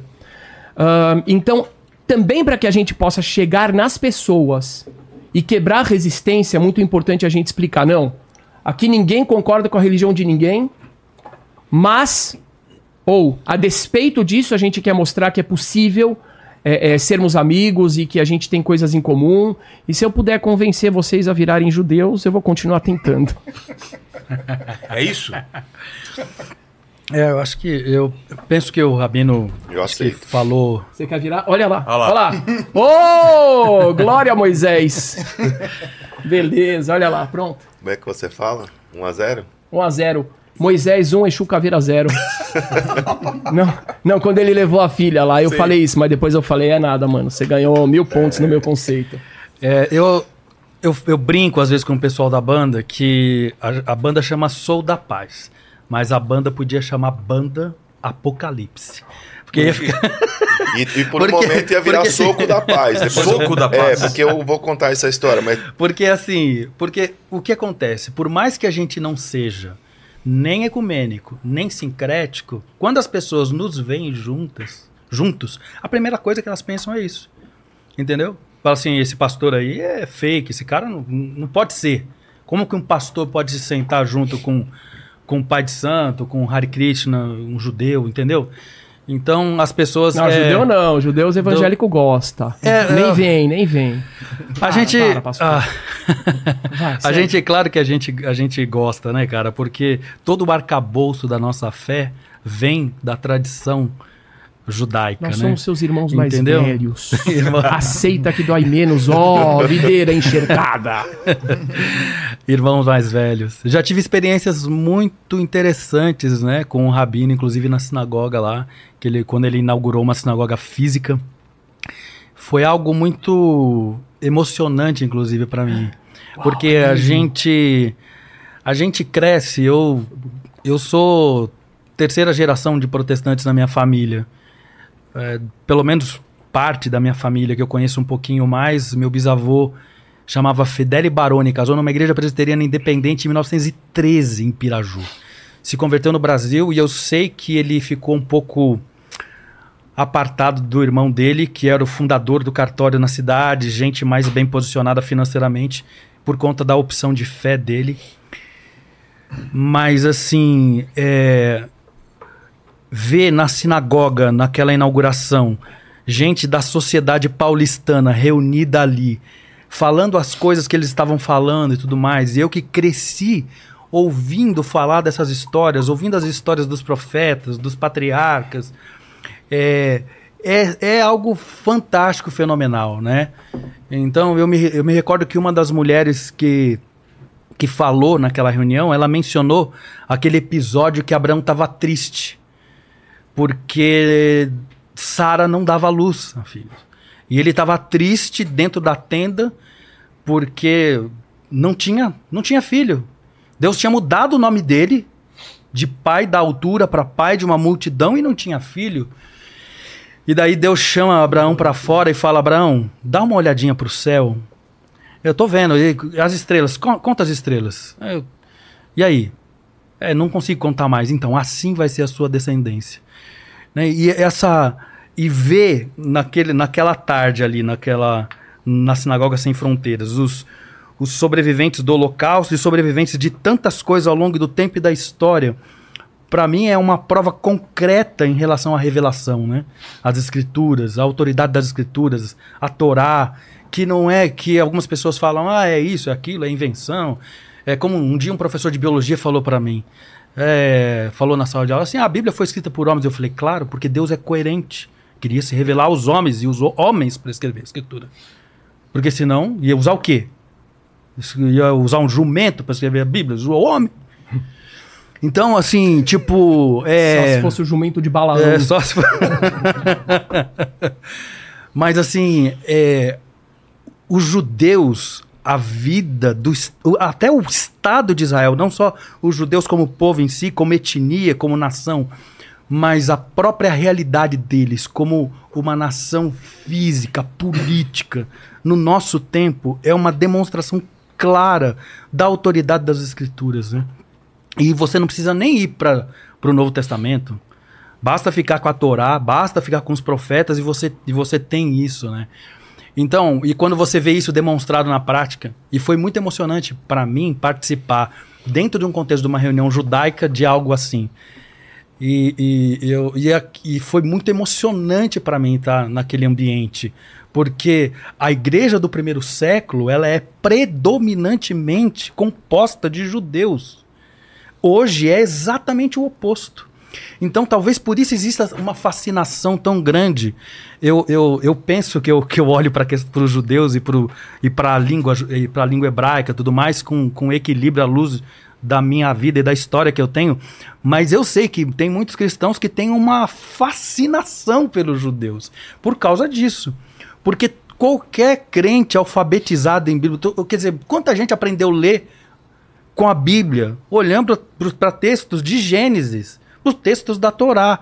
Então, é natural que essa gente é ama. Quer dizer, não tem como. Qualquer pessoa. É quase que uma incoerência alguém que diz que crê nas escrituras e odeia os judeus, seja um, uma pessoa que não gosta do- dos judeus, não gosta da, da nação de Israel, é um contrassenso, né? Então, a, a, a similaridade, a, a empatia, a- a esperança que existe dentro das escrituras é, é, judaicas que, e, e- cristãs é, é- é simplesmente fantástico. Né? Independente se o camarada é, por exemplo, agora fala assim: ah, não, qualquer, qualquer crente ia dizer isso, qualquer crente comum ia dizer assim: não, se é, é um, um, um judeu messiânico, beleza. Não, se não, não. Não, eu, eu, eu, eu diria aqui hoje, para nós, dentro do nosso contexto aqui, independente disso, por exemplo, o rabino não é um, um judeu messiânico. Ele não. Ele, esse, foi- a gente teve já vários papos interessantes, né? Eu, eu posso contar aquele? que- Aquele? Aquele. A sua versão, foi- a minha, é, pastor. Não, a, a verdade. Ah, Ele- ah, conheça a verdade. O Rabino pega e me faz, Ah, fala isso lá na. cara, é a segunda coisa Eu posso que falar você isso daí? tira, Você ia falar contar, essa? Se você for. claro. Não, aí eu posso, eu posso fazer inserções, né? Pode, claro. Tá bom, posso. Ok. O Rabino pega me lá na sinagoga dele, só tava nós dois. Ele pegou, olhou bem pra mim assim, como ele falou que olhou pro Mahesh, olhou assim Sim. na alma do Mahesh, ele fez assim comigo e falou assim: Pastor, eu sou mais cristão do que você. O quê? Opa! Você tomou suco de hibisco, não? Meu Deus do céu, vamos lá, vamos lá. Aí Essa eu, eu- não lembro. Essa eu- é- eu ia falar do carro. Não, pô. Aquela você tem medo de falar, né? Não sei nem. Ah, do carro é da- indo pro Rio de Janeiro? É, eu vou pedir pra trazer Ah, um outra. balde de vômito. Meu Deus. Aí ele falou que era mais cristão do que eu. Daí eu peguei e falei assim: Poxa, que legal, Rabino. Então você acredita na ressurreição? Aí ele falou: Não, também não é assim. Eu falei: Legal. Não entendi então. ele falou, ele falou se que era mais cristão do que eu. Eu falei: Então você acredita na ressurreição de Cristo? Mas por que, que, que você falou que era mais cristão? Então, mas porque ele, ele acha na cabeça dele, só que ele não acredita Ah, nem. tá. Ele não, Não, não, acredita não, nem não, na vamos lá, vamos lá, vamos lá, vamos lá. pô. Isso que eu não entendi. espera, espera, espera. É, eu vou. eu vou dizer assim, ó, eu, eu tenho vários amigos, inclusive um deles é o pastor Saito, que, bom, ele falou que ia vir aqui para acompanhar. Ixi, se bobear ele tá lá fora na chuva já. É. E, e aí, são vários amigos meus pastores que falam, Rabino, o senhor é mais cristão do que muito cristão. Mas por quê? Porque a compreensão que eu tenho, a compreensão do próprio judaísmo que eu tenho, ela é muito ligada com os ensinamentos dos profetas, ela é muito ligada com a questão do, do auxílio aos desvalidos, à viúva, ao órfão, imigrante, etc e tal, e também com uma, uma questão de muita oposição ao ritualismo obsessivo que existe também dentro do povo judeu. E, e essa luta contra a exclusão, essa luta pela inclusão, etc e tal, a espiritualização maior das coisas, está muito presente no discurso daquele que você vê como o Messias e como Deus, e eu vejo como um rabino extremamente forte, extremamente influente, que como disse o Mano Brown no, quando eu estive lá com ele no, no podcast, ele falou como é que você se sente sendo da mesma tribo que o, que o judeu mais famoso do mundo. Eu respondi bem, sinto bem. Então, assim, eu tenho, eu tenho. Muitas vezes eu escuto de cristãos essa identificação. E, e eu vejo, eu acho, eu como judeu, com todo respeito aos cristãos, e depois, se eu puder falar, eu, eu quero discorrer um pouco a respeito do meu carinho pelos evangélicos, principalmente. Ahn, eu tenho a minha visão de judeu tradicional, raiz, sobre Jesus. Existe uma questão, é, uma dicotomia histórica dentro da qual é, a gente ouve vários judeus ou rabinos falando contra Jesus, até como se fosse uma pessoa negativa. E, por outro lado, ahn, o cristão muitas vezes dizendo que o judeu nega Cristo, como se fosse algo também diabólico, maléfico e etc. E eu trouxe algo que é uma novidade aqui no Brasil, na internet, como um rabino tradicional, raiz, etc. Que é não, eu vou falar sobre o Jesus como eu vejo quando eu leio os evangelhos. Tem coisas que, inclusive, muitos rabinos falam, mas isso aqui é heresia. Eu falo, não, não é heresia se você vê o contexto e se você vê que a linguagem que ele está usando é igual dos profetas. Você vai, você vai pegar, por exemplo, é, Ezequiel, que ele diz é, que Deus, perdão, Jeremias, que ele diz que Deus em nenhum momento falou sobre oferendas e sacrifícios quando tirou vocês do Egito. Isso parece uma heresia. É. Ora, então rasgue todo o livro de Vaikra Levítico, o livro inteiro só fala disso. Não, mas na verdade ele quis dizer que esse não era o propósito. Então eu, como rabino, eu como estudioso da Torá e etc., quando eu leio os evangelhos eu falo, ah, pastor, desculpa, deixa eu explicar para vocês o que que, na minha opinião, Jesus realmente estava querendo dizer. Então, terminando, com todo o respeito de novo e carinho tremendo que eu tenho pelos evangélicos, e depois eu vou falar sobre isso, é, eu, eu, eu acho que, na minha concepção, na minha leitura, humildemente, eu estou muito mais próximo daquilo que Jesus realmente ensinou e pregou do que a religião institucional, seja o cristianismo ou o próprio judaísmo. Réplica. Tréplica. Ah, não, é, é isso, é isso aí. Eu, eu sei que você, eu sei como você pensa, porque o tempo que a gente caminha junto, né, então eu sei como você pensa, eu sei da sua, do seu discurso e da sua prática, né? E sei, compreendo um pouco da sua teologia. É muito legal, por exemplo, ouvir sua fala, até porque é para cada um de nós que não conhece o contexto da religião judaica, é didático, é ens- ensino, é aprendizado para gente. É, isso é uma E- coisa bem interessante na banda, né? Viu, Vilela? quê? É, é porque ah, você sabe que. Você conhece alguma coisa de Hare Krishna? Eu ia perguntar isso em algum momento. Eu queria saber. sabe Não sei nada. nada. Inclusive, o que é essa sua pintura. Tem uns que usam umas roupas laranjas, outras É, brancas. meu caso, é. né, meu caso. O, o que que. Dá uma. Dá uma. Então, no meu caso, a estação exemplo, da, do, do, do ano. Ah, é? Primavera, verão, é mudar a Não, cor da não, roupa. Não, é não é verdade, não. No, no meu caso, por exemplo, eu uso laranja, né, é, porque eu sou um sacerdote brahmana, e sou celibatário. Né? Então, quando é celibatário, você usa uma roupa ah, laranja ou amarela. Tá. Né? E quem não é, usa branco. Então, Mais dentro da- larga, né? Hã? Tipo, não pode ser skinny. Mas de qualquer forma, as pessoas já sabem. A, a, a mulher, por exemplo, a mulher sabe que se um homem está de branco, ele está, está na pista. Né? Entendi, tá na pista. Se tiver de laranja. Isso. É, tiver de laranja, não, já, já dá um break. Aí conversa, né? É aí bom, conversa né? com o Márcio. Cria- E, Como que é? Conversa com o Márcio. Isso aqui, na, na- isso aqui chama Tilaca. O quê? Essa marca que você perguntou. Sei. Né? Tílaga. Tilaca. O que, que é? Isso é uma marca que mostra que nós somos devotos do Senhor Supremo, né? De, de- Krishna, né? Então isso já fica no rosto, é uma marca que é, não é só no rosto, são 12 partes do corpo. Ah, é? Chama Urdu, Urduapundra, é. E cada isso é feito com uma argila de rio sagrado. E cada vez que a gente passa a, a- a argila, a gente canta um nome de Deus diferente. Que Deus tem vários nomes, né? Por exemplo, o judaísmo acredita em 72 nomes, né?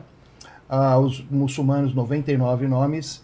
E na, na visão védica, porque o Hare Krishna ele vem do conhecimento védico da Índia, as escrituras sagradas védicas, né? E de acordo com, as, com a visão védica, Deus tem um nome para cada qualidade.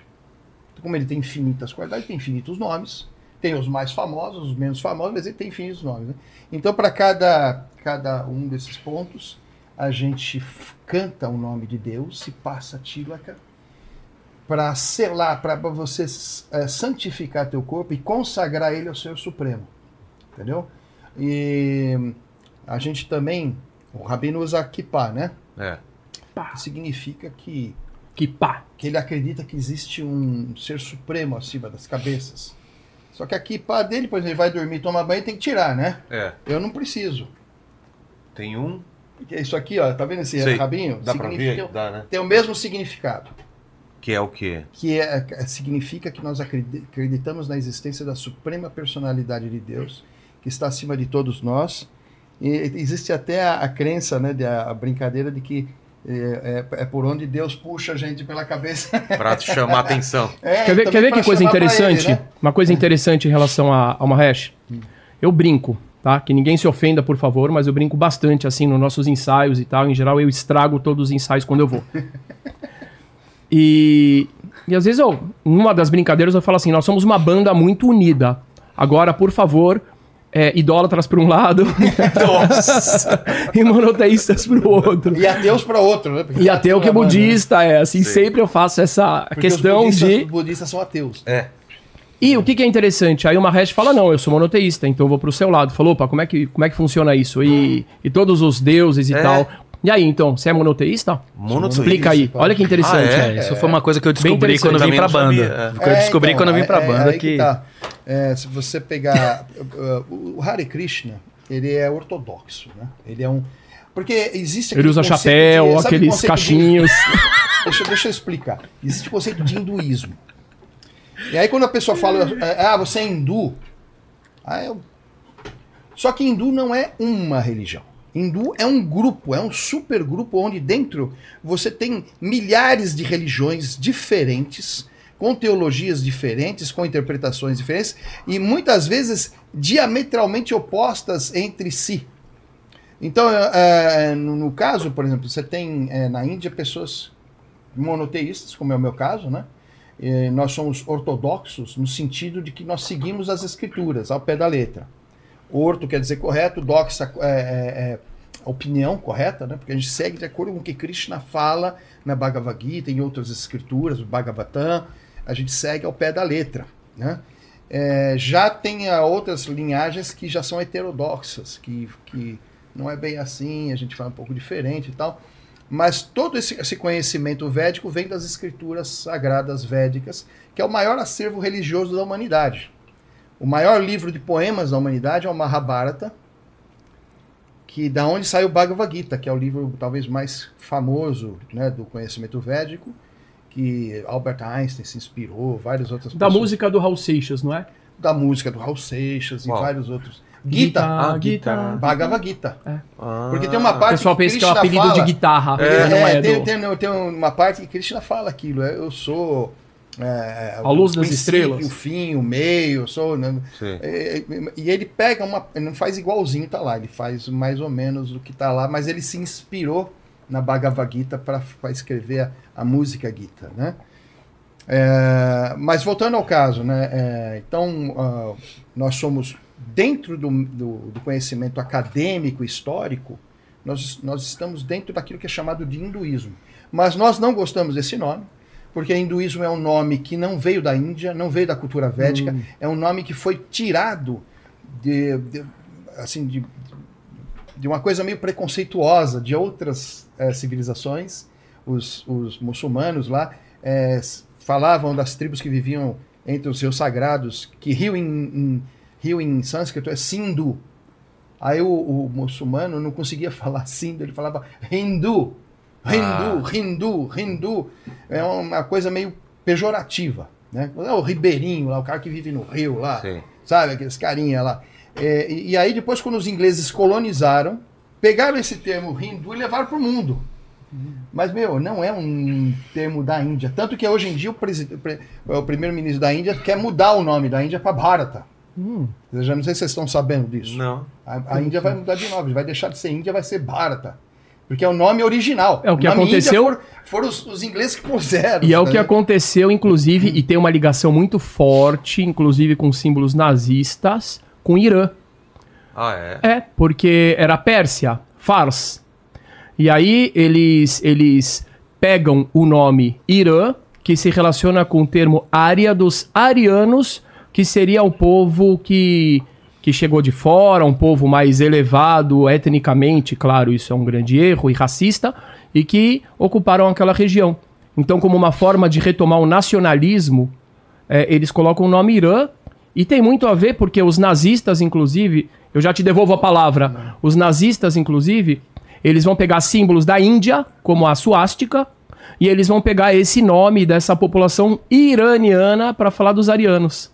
É bem interessante essa, essa É porque o questão. termo ariano ele vem da cultura védica, ele está nas escrituras sagradas. Ariano sig- significa aquele que é puro espiritualmente falando, aquele que é elevado, não materialmente.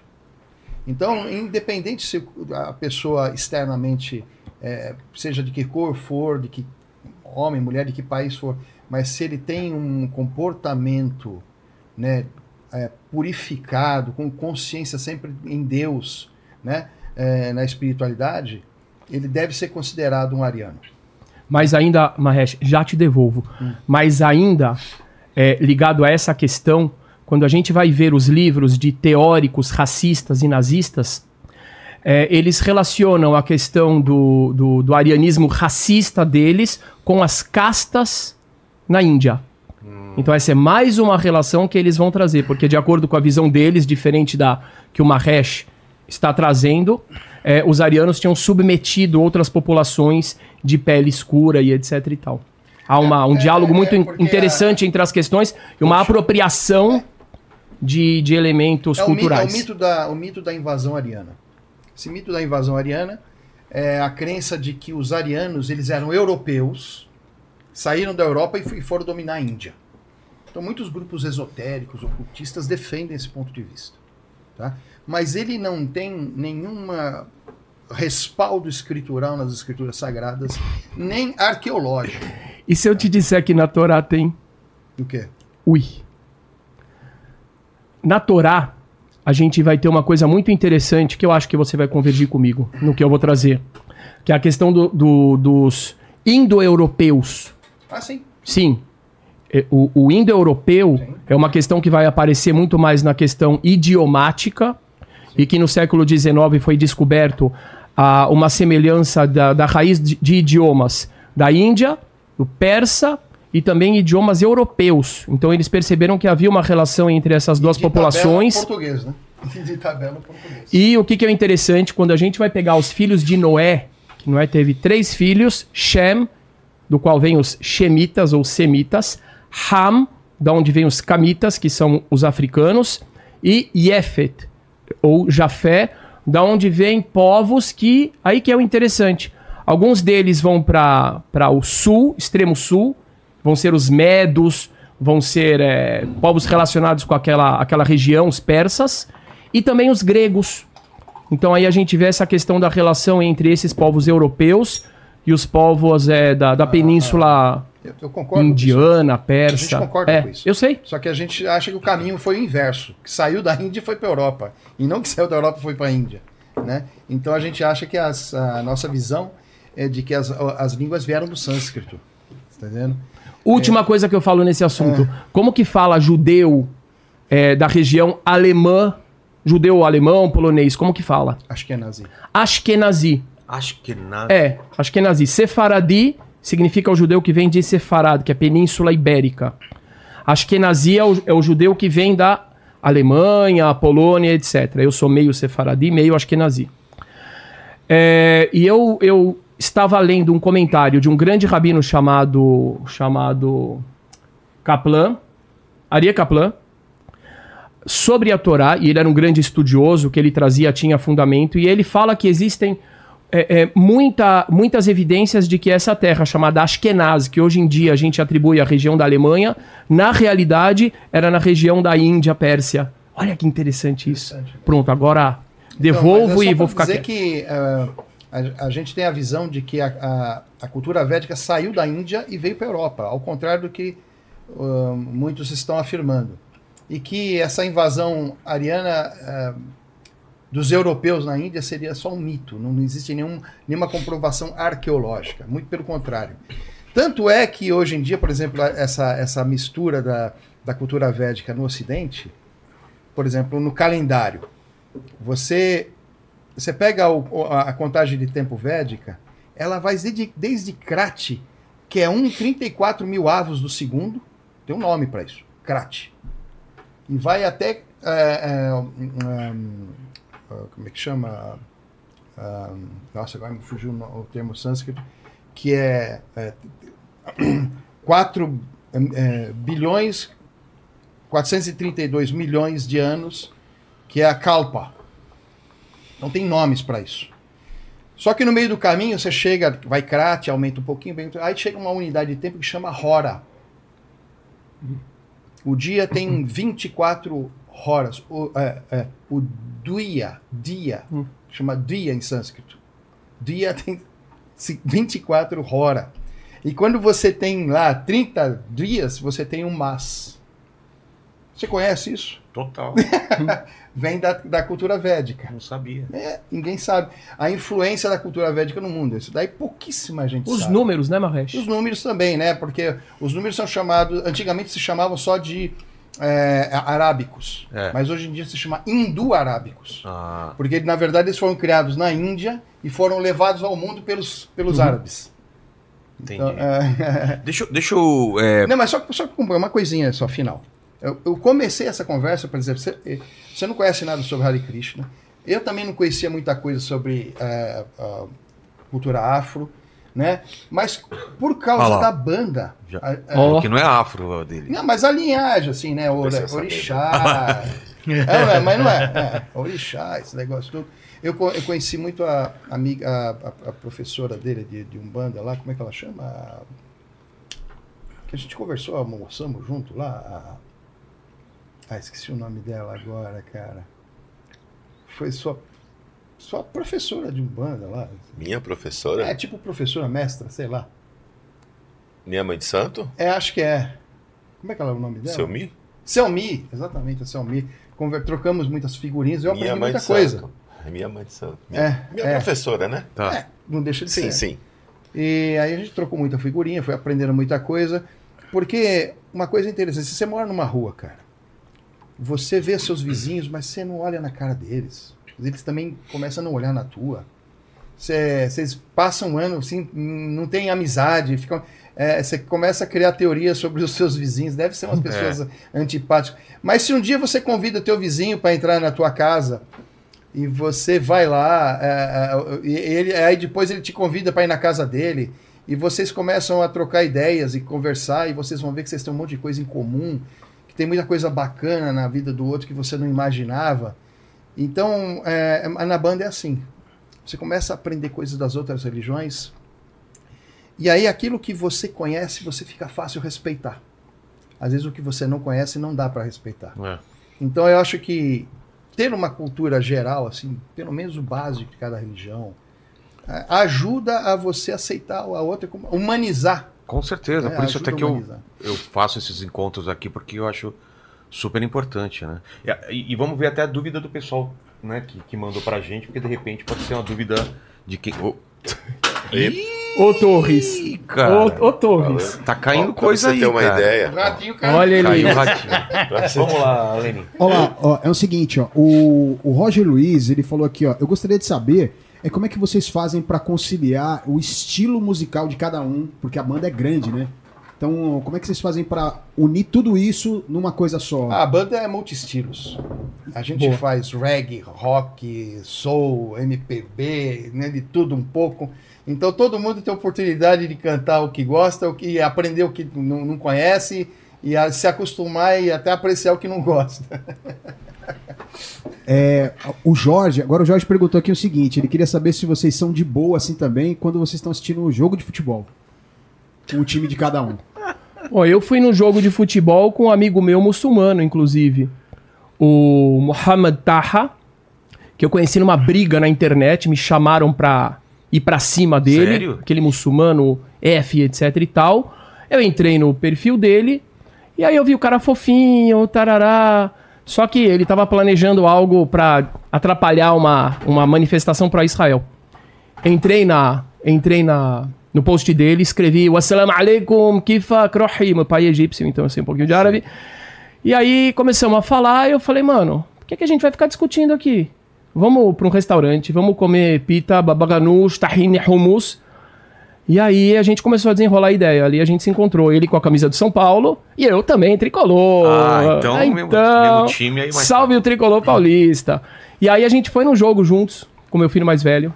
E aí a gente fez até um post, né? Que era a torcida judaico-islâmica do São Paulo. O São Paulo perdeu aquele dia e a gente nunca mais voltou juntos num jogo. Mas enfim.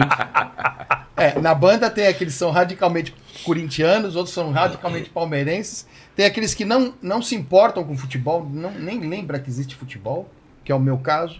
Não conta, não conta. Ele só torce quando tem Copa e quando a Índia joga. E olhe lá, e olhe lá, olhe lá. pastor? Torce pro? Corinthians? Não, não torço. Não? Não torço. Eu, cara, eu tentei torcer, porque eu cresci num ambiente na Assembleia de Deus na época que torcer literalmente Cara, era isso- pecado. uma, Pera, vez eu pera, fui, pera. uma vez eu fui na casa dele É. assistir um jogo de, de Copa do Mundo. Ah, não, Copa do Mundo, pô. Pera, pera, pera, pera. Agora, agora eu vou falar, pera aí. Desculpa, mas, mano, nas igrejas evangélicas vocês vibram, pa- parece uma torcida às vezes. Cara, não precisa. Né? Aquela glória, aleluia, irmão. Cara, é, é muito mais animado que muita torcida de futebol. E tem mais energia, e eu gosto Mas a disso. gente não discute essa parte de, né, de, de time de futebol. A gente é, é, alopra, assim, mas... É tipo sempre futebol e dentro- religião, ninguém Dentro entende. do, do, do respeito de cada um. Por exemplo, Agora eu sou vai- corintiano. Se alguém falar alguma coisa, a pancada já come. Quanto foi o último jogo? São Paulo e Corinthians? Então, Ah, Não, vamos mudar de assunto. Lenin, Ah. próxima pergunta, próxima pergunta aí. Vamos lá, vamos lá. Ó, a, a Luana falou o seguinte: é, o que vocês podem falar sobre os últimos acontecimentos de perseguição religiosa que tivemos aqui no Brasil? É, teve uma Ela foi recente. específica em algum ou só falou? Ah, mas tá tendo, né? Eu vi aquele vídeo, né, numa loja de Na uma Bahia? judia na Bahia, a mulher quebrando tudo, e xingando e tal. E a gente tá vendo isso explodindo, não só no Brasil, mas em vários lugares no mundo. Gente fa- é, com, com, com falas antissemitas de, ah, não, Muito. não comprem mais em loja de judeu, umas coisas O- que a gente só via na época lá do... Presidente do PT, né? O genuíno. É, Exatamente, exatamente. pois é. É, É preocupante, né? Posso falar? claro. Enfim, fica vontade. Alguém quer falar? Acho que é diretamente De... Não, eu acho que é Claro. contigo, né? Sim. Bom, o que eu percebo é que existe uma manipulação política aqui no Brasil que se apropria de causas, distorce essas causas, colocando grupos da sociedade uns contra os outros, e eu vou nomear esses grupos, ahn, grupos relacionados à questão sexual, GLBT, ahn, a negros, mulheres, homens, hétero e etc e tal, e que tem dilacerado a nossa sociedade com intuitos que não são humanistas. Eu, particularmente, defendo que todos, todas as minorias têm que ser respeitadas e, e- e ter o seu direito preservado.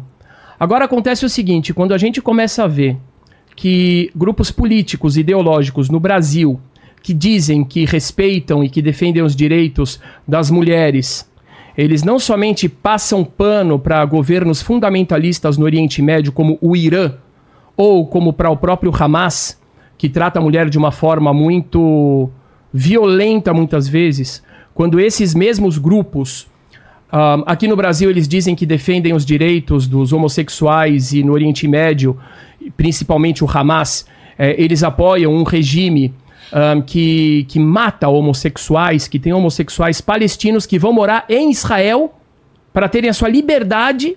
E teve um caso, inclusive, que os caras do Hamas foram até Tel Aviv, pegaram o cara e levaram para Gaza e mataram esse cara, e degolaram esse cara. Um, os mesmos elementos que aqui no Brasil, elementos ideológicos, que dizem defender o Estado laico, são exatamente aqueles que defendem aqueles grupos fundamentalistas e genocidas como o Hamas, um, como, como grupos legítimos. Então, assim, o que está acontecendo na minha, na minha percepção é que existe uma parceria entre esse fundamentalismo islâmico e eu acabei de falar que eu tenho um amigo muçulmano, a questão não é contra muçulmanos, mas contra um fundamentalismo muito difundido e setores ideológicos que se dizem progressistas e defensores das minorias no Brasil. E eu compreendo que essa questão está relacionada com a demografia. Porque se a gente prestar atenção nas pautas que esses setores da sociedade brasileira defendem, todas essas pautas envolvem de alguma forma a diminuição da demografia. Então, por exemplo, é, se você tem uma ênfase muito grande na, na questão do GLBT e etc. E, de novo, eu acho que cada pessoa tem que ter o respeito ao seu livre-arbítrio. Agora, existe uma diferença de você fomentar isso na sociedade e você respeitar as pessoas que têm essa realidade. Um, essa, essa pauta ela faz com que haja menos casamentos entre homens e mulheres, portanto, menos filhos. Depois a gente vai ter também a questão do aborto, que, na minha percepção, ela se transformou numa pauta muito maior do que a defesa das mulheres. A, a ênfase muito grande no aborto também está relacionada com a diminu diminuição da demografia. Esses mesmos setores, por coincidência, eles criticam muito a família tradicional. E eles também criticam muito a religião, que no final das contas é, é, é, é aquele espaço que vai fomentar os casamentos e etc e tal. Quando a gente vê o que, que aconteceu com a Europa, que hoje está dominada por grupos fundamentalistas muçulmanos radicais, simplesmente uma queda violentíssima na demografia dos países europeus. E, por outro lado, uma, um crescimento demográfico tremendo das populações é, de origem islâmica, de religião islâmica, com as imigrações. Em pouco tempo, o que, que aconteceu com a Europa? Ela foi tomada através da demografia. Um, o que está acontecendo aqui no Brasil parece que é exatamente algo para replicar essa experiência. Então, é, só isso pode explicar como é que um setor que se diz tão progressista ele pode apoiar tanto é, é, esses grupos terroristas e regimes fundamentalistas. E para terminar, é, eu, eu quero trazer também uma, uma ideia que eu acho que é muito importante de se pensar, que foram encontrados indígenas aqui no Brasil sendo doutrinados para se tornarem muçulmanos fundamentalistas. A Polícia Federal é, é, identificou esse movimento e eles foram presos, detidos, esses que estavam fazendo esse trabalho. E, e, isso é muito fácil, você coloca no Google, você vai encontrar, saiu na grande mídia. E aí o que, que acontece? Eles estavam é, é doutrinando essas, esses jovens indígenas, ensinando árabe, ensinando Islã e etc., ao Corão, e prometendo para eles levá-los para fora do Brasil para estudar em universidades lá de fora e depois voltar. Agora, de repente, você é São Paulino também, Vilela? Corintiano. Corintiano, mas todo mundo ouviu isso, independente da, do time. De repente me veio a assessora de uma ministra da, da promoção racial. E aquela assessora que veio para um jogo São Paulo e Flamengo, ela falou claramente que os paulistas, que a torcida do São Paulo é safade. Acho que ela usou o termo claramente branco, mas ela falou: os paulistas são safados netos e filhos de europeus. Ou seja, há uma identificação, então, de repente, do branco no, em São Paulo ou no Brasil inteiro como neto de europeus, são safados, e por outro lado, existe um trabalho desses setores que dialogam com esses grupos, uh, entre aspas, progressistas, uh, visando transformar indígenas em muçulmanos radicais. Um mais um é dois. O que, que significa isso? Uma pessoa que vem da Síria, do Líbano, da Turquia, ele não pode cometer um atentado aqui para libertar a terra. Mas o indígena pode. Então, eu acho que é, é, é uma questão muito importante da gente compreender, porque esse antissemitismo, que é também anticristianismo, porque essas pessoas que estão fomentando o ódio a Israel, o ódio aos judeus, e não estão fomentando a paz para judeus e palestinos, israelenses e palestinos, na realidade eles querem derrubar toda a estrutura da civilização judaico-cristã. E por isso que a gente encontra entre eles também alguns dos maiores opositores do cristianismo no Brasil e no mundo. Então eu acho que esse antissemitismo que está crescendo no Brasil, como teve esse caso lamentável na Bahia, é, ele não é casual, ele é plantado, assim como todos os movimentos separando grupos dentro da sociedade brasileira foram plantados. Existe um, existe um plano de poder, e ele é muito perigoso, e o povo brasileiro precisa abrir os olhos. Gostaria de ressaltar, né, que é, reforçando o que ele já falou, né, que é, a gente não quer briga entre muçulmano e judeu, nem nada disso. Muito pelo contrário, a gente quer a união deles, a convivência pacífica. Né? É, você já entrevistou aqui o Sheikh Jihad? Sim. Muito amigo meu. Quando minha mãe faleceu, ele foi no velório. Cantou uma parte do Alcorão lá. É um, é um amigo muito próximo, que quando às vezes ele faz eventos me convida e vice-versa. Ele né? É, enfim, é, é, um, é, um, é uma, então a gente convive bem com, com, é, com esse tipo de pessoa que é contra a violência, contra a matança, contra a, a, o, o, radicalismo, o preconceito. Então, então existe dentro do, do, de todas as religiões pessoas de, de, dos dois tipos, os radicais, aqueles os perigosos, e existem os bons, e os tolerantes, né, e aqueles que defendem a paz. Né? É claro que nós é, é fomentamos esses aí. O Sheik Jihad, ele foi no aquele evento que nós fizemos sim, lá, sim, nós fizemos um show onde ele foi homenageado, inclusive. No Adamastor. Ah, é? A banda Sou da Paz homenageou o Sheik Jihad. É, foi um dos, é. né? Foi o é, Odilon Wagner é, também. bem lembrado, e ele estava com o filho dele é, no hospital, hospitalizado. hospitalizado. E aí ele saiu de lá e foi lá. É, eu, eu acho que é importante ressaltar esse ponto. Eu estive há pouco, há pouco tempo atrás no Marrocos. Inclusive, eu peguei o terremoto ali. Foi um, um evento é, é, traumático. E eu, como judeu, eu fui muito respeitado no Marrocos. Eu andava de kippah e as pessoas falavam hebraico comigo. Árabes muçulmanos me chamavam para suas lojas que tinham até fotos de grandes rabinos marroquinos. Fui para Dubai também, fui extremamente respeitado como judeu. Então é muito importante o povo brasileiro compreender que, que essas. O meu pai nasceu no Egito e por questões políticas e perseguições políticas ele teve que vir para o Brasil aos 17 anos, mas a minha família ficou gerações no Egito em paz. Então é muito importante o que Marresh colocou, que de fato essa, essa briga, essa inimizade, ela é plantada por grupos que têm um plano de poder e o Brasil está na mira desses grupos. E é importante o povo brasileiro prestar bastante atenção nisso. Fala, Lenis. Vamos lá. É, tem uma pergunta aqui também do professor Lobão. É, ele falou o seguinte: eu queria saber se vocês acham que as redes sociais estão levando os seguidores das, das religiões para o extremismo e como combater isso. Vamos, vamos falar um de cada vez? Não? Tudo é, senão eu vou, eu vou de novo. Eu acho que é muito, é muito relativo isso, né? É, você você é, acreditar as redes sociais a culpa pelo radicalismo não, não, tem, não tem a ver, não. É, o meio, ele é, eu acho que ele é neutro. Eu acho que as pessoas é que fazem o uso devido ou indevido de uma determinada coisa. Você não pode culpar.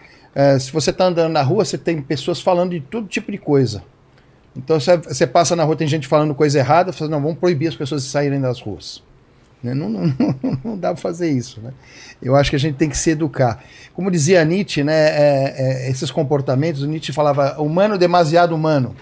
Né? Então, o, os vícios, né, as, a, esse lado ruim, é, é, é de natureza humana. Em todos os grupos humanos haverá sempre uma parcela daqueles que vão cometer esse tipo de coisa, e não é por causa disso que você vai é, calar a boca de todos, né? Então eu acho que se, se alguém que se sente é, mal, se sente vilipendiado, você já tem as leis que, que te protegem e que você pode processar a pessoa que te ofendeu e coisa e tal. Não precisa restringir a rede. Essa é a minha visão, né? Minha visão pessoal inclusive. Não, estou falando como Mahesh, não como a minha a minha organizar a minha a, a, a, movimento Hare Krishna. Estou falando da minha opinião pessoal sobre esse assunto. Pode falar, pastor. Pode falar. Os mais velhos. Não, não, eu, eu falo depois, eu tenho algo a falar, mas eu Pode quero. falar, pastor. Deixa que eu deixo. Então eu vou falar. Eu acho Ou você? Vai. É, na minha Vai que eu opinião, vou. Eu concordo com o que o Mahesh disse, né? Eu acho que, que acaba não influenciando. Porém, por um outro lado, eu acho que deixa uma semente, né? Porque, por exemplo, dentro, dentro dessa questão da, da questão religiosa, a gente sempre brinca. O pai Google, né? Fala assim, ah, o pai Google. Porque às vezes você passa um ensinamento para um, para um filho, né? Para uma filha. E aí você diz para ele, né? É, é, é da forma que você aprendeu. Falou da Selmi, né? Da minha mãe de santo, minha professora. Eu vou passar igual o qual ela me ensinou, ou eu vou resumir aquilo dentro daquilo que eu acho é, é, correto e vou passar para ele.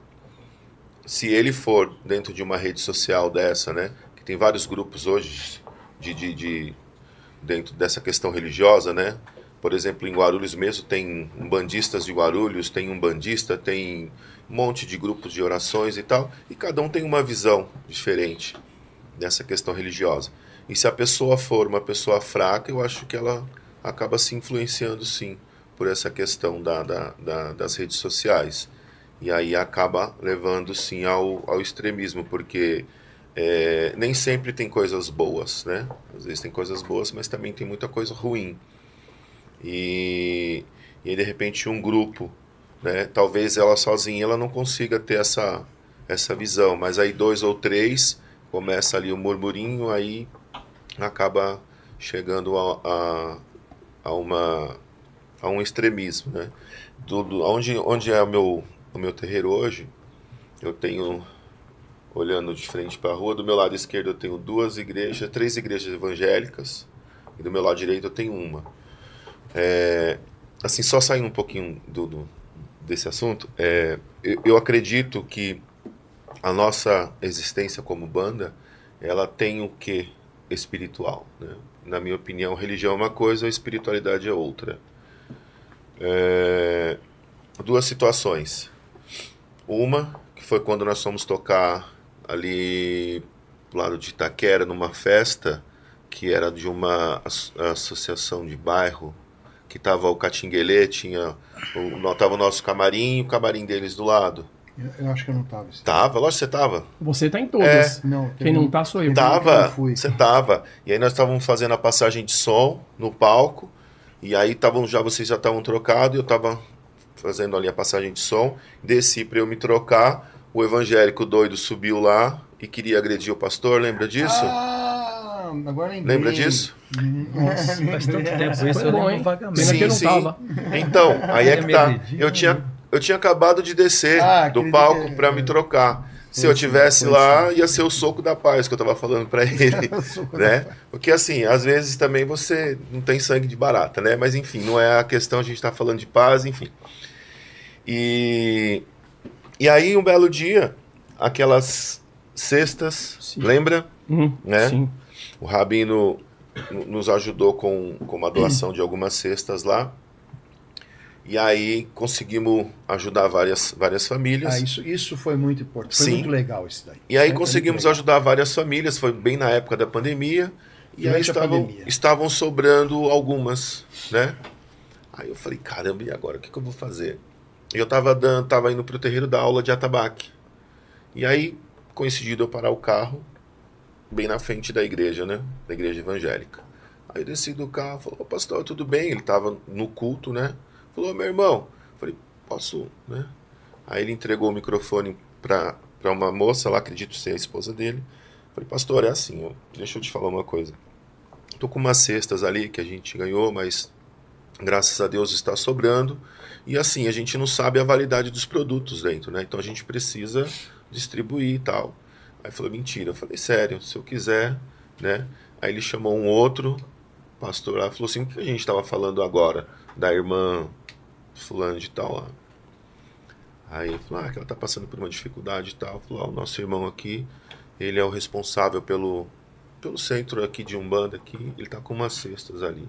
Aí deu glória a Deus e tudo mais. Então eu acho que isso também é uma questão. Durante, né? a, durante a pandemia, o Rabino recebeu um monte de caixa de. Eu recebi, não. É, fizemos uma campanha É. é, nas nossas redes sociais, Sinagoga Sem Fronteiras. Ahn, porque quando começou a, a- o Covid, o pessoal começou a falar se era castigo de Deus, se era castigo do diabo, do capiroto e não sei o que. Eu falei, mano, quando Moisés viu Deus fazendo epidemia com o povo, Moisés não ficou não ficou procurando quem era o culpado. Ele falou para o irmão dele, Arão, pega o incenso, vai lá e para essa epidemia. Não, mas foi Deus que mandou. Não importa. Vai e para a epidemia. E ele parou a epidemia. Então eu pensei na época, eu falei, qual que deve ser a minha posição como líder religioso agora? Procurar se estava previsto, não estava não tava previsto. Eu falei, não. Aí eu lancei uma campanha de, de cestas de alimentos e aí fazia apelos no YouTube, no Facebook, no Instagram. E foram, sei lá, dezenas de milhares de cestas de alimentos que a gente distribuía para o pessoal da periferia, é, indígenas. acho que chegou também para sua comunidade, cristãos, também, imigrantes Ele sírios. chamou o pessoal, É. eu fui lá, peguei várias cestas com ele. Não tinha onde botar tanta cesta. É, daí ele É, chamou a gente. Não cabia, Foi, não cabia, foi era lindo. É. E, e isso foi uma coisa muito bonita, porque foi o trabalho da- através da internet, justamente. Respondendo essa questão. Foi um trabalho através da internet, por isso que eu Porque- falei porque é que, bom não, pro que eu não só entender. recebi, mas Mas é bom para o pessoal entender é legal, que o verdade. Pai Torres ele tem um trabalho social ali na, on- aonde ele trabalha ali, ele, ele ajuda a população. Né? O Rabino faz a mesma coisa. Eu tenho uma, uma ONG que distribui comida para pessoas em situação de rua, que é a- o Food for Life. Eles vão na Cracolândia, Programa Marreche. Alimentos para a Vida São Paulo. Né? bonito. Pode, pode falar, quem quiser ajudar também é só procurar lá, Alimentos para a Vida São Paulo, né? E aí o Rabino falou, olha, eu tô com um monte de cesta aqui, a gente pegou, e, e quer dizer, ninguém importa que religião que é, é para ajudar a gente, gente que gosta de gente, sabe? É. Nós gostamos de gente, de pessoa, e ajudamos quem ajuda a ajudar, você tá entendendo? E a E aí- fome é igual para todo É mundo, todo não mundo. importa se a pessoa é católico, se é um Exatamente. Aí, bandista, pra- judeu, exatamente. Pra fome é igual. Pra finalizar, e aí eles foram, né? Subiram lá no terreiro, pegaram quatro cestas, cada um trouxe duas. E às vezes eu conto isso lá no terreiro e as pessoas ficam assim, olhando. Né? Falam assim, como pode isso, né? Na inauguração do meu terreiro, o pastor não estava nem o rabino, mas o Mahesh foi, foi o Júlio, foi um outro pastor, um amigo meu, pastor Fernando. E aí eu fiz questão com que cada um deles falasse um pouco, né? Se apresentasse. E quando o pastor Fernando. Você lembra dele, né? Da quarta igreja presbiteriana. Aí ele falou assim: Eu saúdo a todos a- com a paz de Cristo. E todo mundo respondeu. Depois ficou todo mundo tipo: O que, que esse cara tá fazendo aqui dentro, né? Falei para ele: falei, Olha, eu não sei te dizer como vai ser a dinâmica, né? Porque minha mãe de santo, meu avô de santo, que iam me entregar a casa, né? Mas eu acredito que vai ter incorporação e tal. Antes disso, você sai por aqui, porque eu sei que você não acredita em nada disso, tá tudo certo, ok, né? E assim ele fez. Então isso foi, foi, foi bem legal, né? E, e aí as pessoas sabem dessa questão da banda. Aí, em cima do que o Mahesh falou ontem, anteontem mesmo, uma moça, através da página, né, ela pediu uma ajuda, que estava com uma dificuldade lá e tal. E aí uma das minhas filhas de santo acabou é, é, se compadecendo daquilo e ela colocou no grupo e ontem nós tivemos trabalho de esquerda, ontem, né? E aí o pessoal juntou e acho que deu duas cestas, tá lá, a gente vai mandar de Uber para ela, entendeu? E assim a gente vai ajudando as pessoas. Então, a, a, acredito que respondendo, né, a, as redes sociais elas ajudam, né, e atrapalham também, mas acredito que atrapalha aquele que quer ser atrapalhado. Né? Peraí, eu tô sofrendo linchamento, eu, esses dias estou sofrendo linchamento na internet. Por quê? Por quê? E justamente um linchamento ahn, com um conteúdo religioso muito forte. Coisa que eu nunca recebi na vida. O que, que aconteceu? Que, que aconteceu? Eu me divorciei da minha ex-esposa. E depois, tudo feito, tudo certo, documento de divórcio pela religião e tudo mais, eu tive a grande felicidade de me aproximar de uma pessoa que eu conhecia, mas que havia uma distância, até porque, ah, primeiro, eu era casado e, segundo, que eu nunca imaginei que ela podia olhar pra mim e vice-versa. Hum? É, realmente. É uma pessoa que eu dei aula quando ela tinha 10 anos de idade. Ela tá rindo aqui, tá, tá rindo alto, e ela tá exatamente aqui. E, e bom, e eu anunciei a minha nova relação. E de repente eu comecei a ser chamado de adúltero, de uma forma assim, é, é, agressivíssima, violenta. Comecei a ser chamado de, de uma série de coisas, de, de rabino falso, porque você adulterou e etc e tal. E olhando os discursos das pessoas, eu fiquei assim muito surpreso e bastante assustado. Eu falei, por que adúltero? Eu não tô entendendo. De onde é que você tá tirando isso? Resposta: porque de acordo com a Bíblia, é proibido se divorciar. E você é um líder religioso. Aí eu falei, meu Deus do céu, então vamos lá. Eu sou judeu, não sou cristão. O que você está dizendo é uma leitura cristã de uma passagem bíblica das escrituras hebraicas. E então eu fiz um vídeo no YouTube tratando muito bem desse assunto, inclusive é um assunto muito polêmico, a questão do divórcio É. aqui no Brasil. É, eu compreendo a importância de sim preservar, buscar preservar os casais, buscar preservar os casamentos, mas ao mesmo tempo é uma questão que está em muita crise, tem muita gente sofrendo e muita gente ficou muito curiosa e começou a, a procurar o que, que o judaísmo tinha a dizer sobre isso. Hoje eu acordei seis da manhã e eu fui responder, eu passei até chegar aqui de carro, eu fiquei respondendo mensagens é, é, no Instagram e no Facebook. E graças a Deus, mas assim, com muito suor mesmo, que eu comecei a fazer as pessoas compreenderem que eu sou judeu e que existe uma perspectiva muito diferente no judaísmo a respeito do que é o divórcio. Agora, eu tô falando assim, são dias em que eu e a Lady Lau, Lady Lau é o nome dela na, na internet, ela é cantora também. A gente vai ter nova integrante na banda, viu? Em breve. Sim. E também é influenciadora e etc. E a gente tá tomando assim bastante pedrada, linchamento mesmo, inquisição online e, e com discurso religioso. Agora, existe a possibilidade de, de estancar isso? Existe. Eu tô ficando muito feliz porque eu tô vendo que, felizmente, isso é incrível. Pelo menos o público que acessa a minha página, mesmo as pessoas que atacaram, começaram a ouvir o que eu estava falando. Ou seja, se a gente tiver a postura correta e a gente tiver segurança no que a gente está falando e conhecimento, é, a gente pode ir até mesmo contra uma maré dessas. Mas vou dizer para vocês, eu não desejo para ninguém o linchamento virtual. O negócio é difícil e é feio. É feio, pode destruir a vida de uma pessoa. Fala, Lênis. Eu acho que. Olha olha só, o pai, o pai Torres comentou, né, de um episódio em que o pastor é, quase foi atacado por um, por um, por um evangélico também, né? Isso. Aí a Renata, ela tá perguntando aqui o seguinte: se vocês sofrem muitas críticas dos seus seguidores por essa, por esse, por esse encontro com a banda, né, Dinho? No, no pastor? Não, não. Não, não, no, no geral, Ah, no geral. no geral. Cada um de vocês Ah, tá. com Ah. seguidores, o pessoal da, da, da- que Olha, a gente vocês. tem até na página da, da banda, no começo, agora não, mas no começo apareceram uns haters lá, né? Falando que aquilo é coisa do demônio.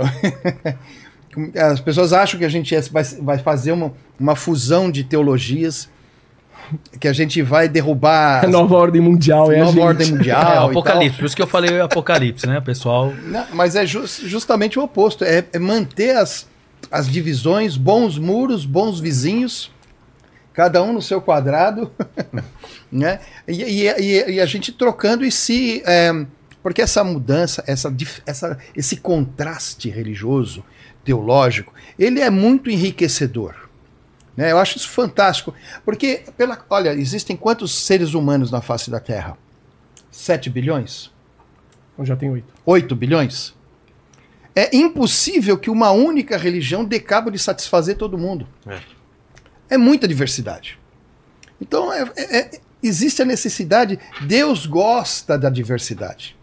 O mundo é todo diverso, cada um é um universo separado, né? Por mais que a gente esteja junto, a Aqui gente não tem tá diferen- concordando aqui. A, a parte, a parte monoteísta não De tá verdade, concordando.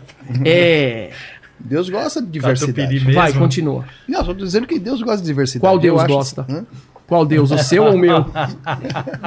Então, você É gozado do- que a gente sai para fazer show Ah. e às vezes dentro do carro, dentro da van. Não, aquela, aquela lá. Posso Con- contar conta aquela? aí, conta aí. Aquela história é minha. Não, não, peraí, peraí, peraí. Pode parar. Você sabe Ah. que dentro da Umbanda tem alguém, alguns que se consideram monoteísta e outros politeístas, né? Certo. Pra gente, é tudo politeísta.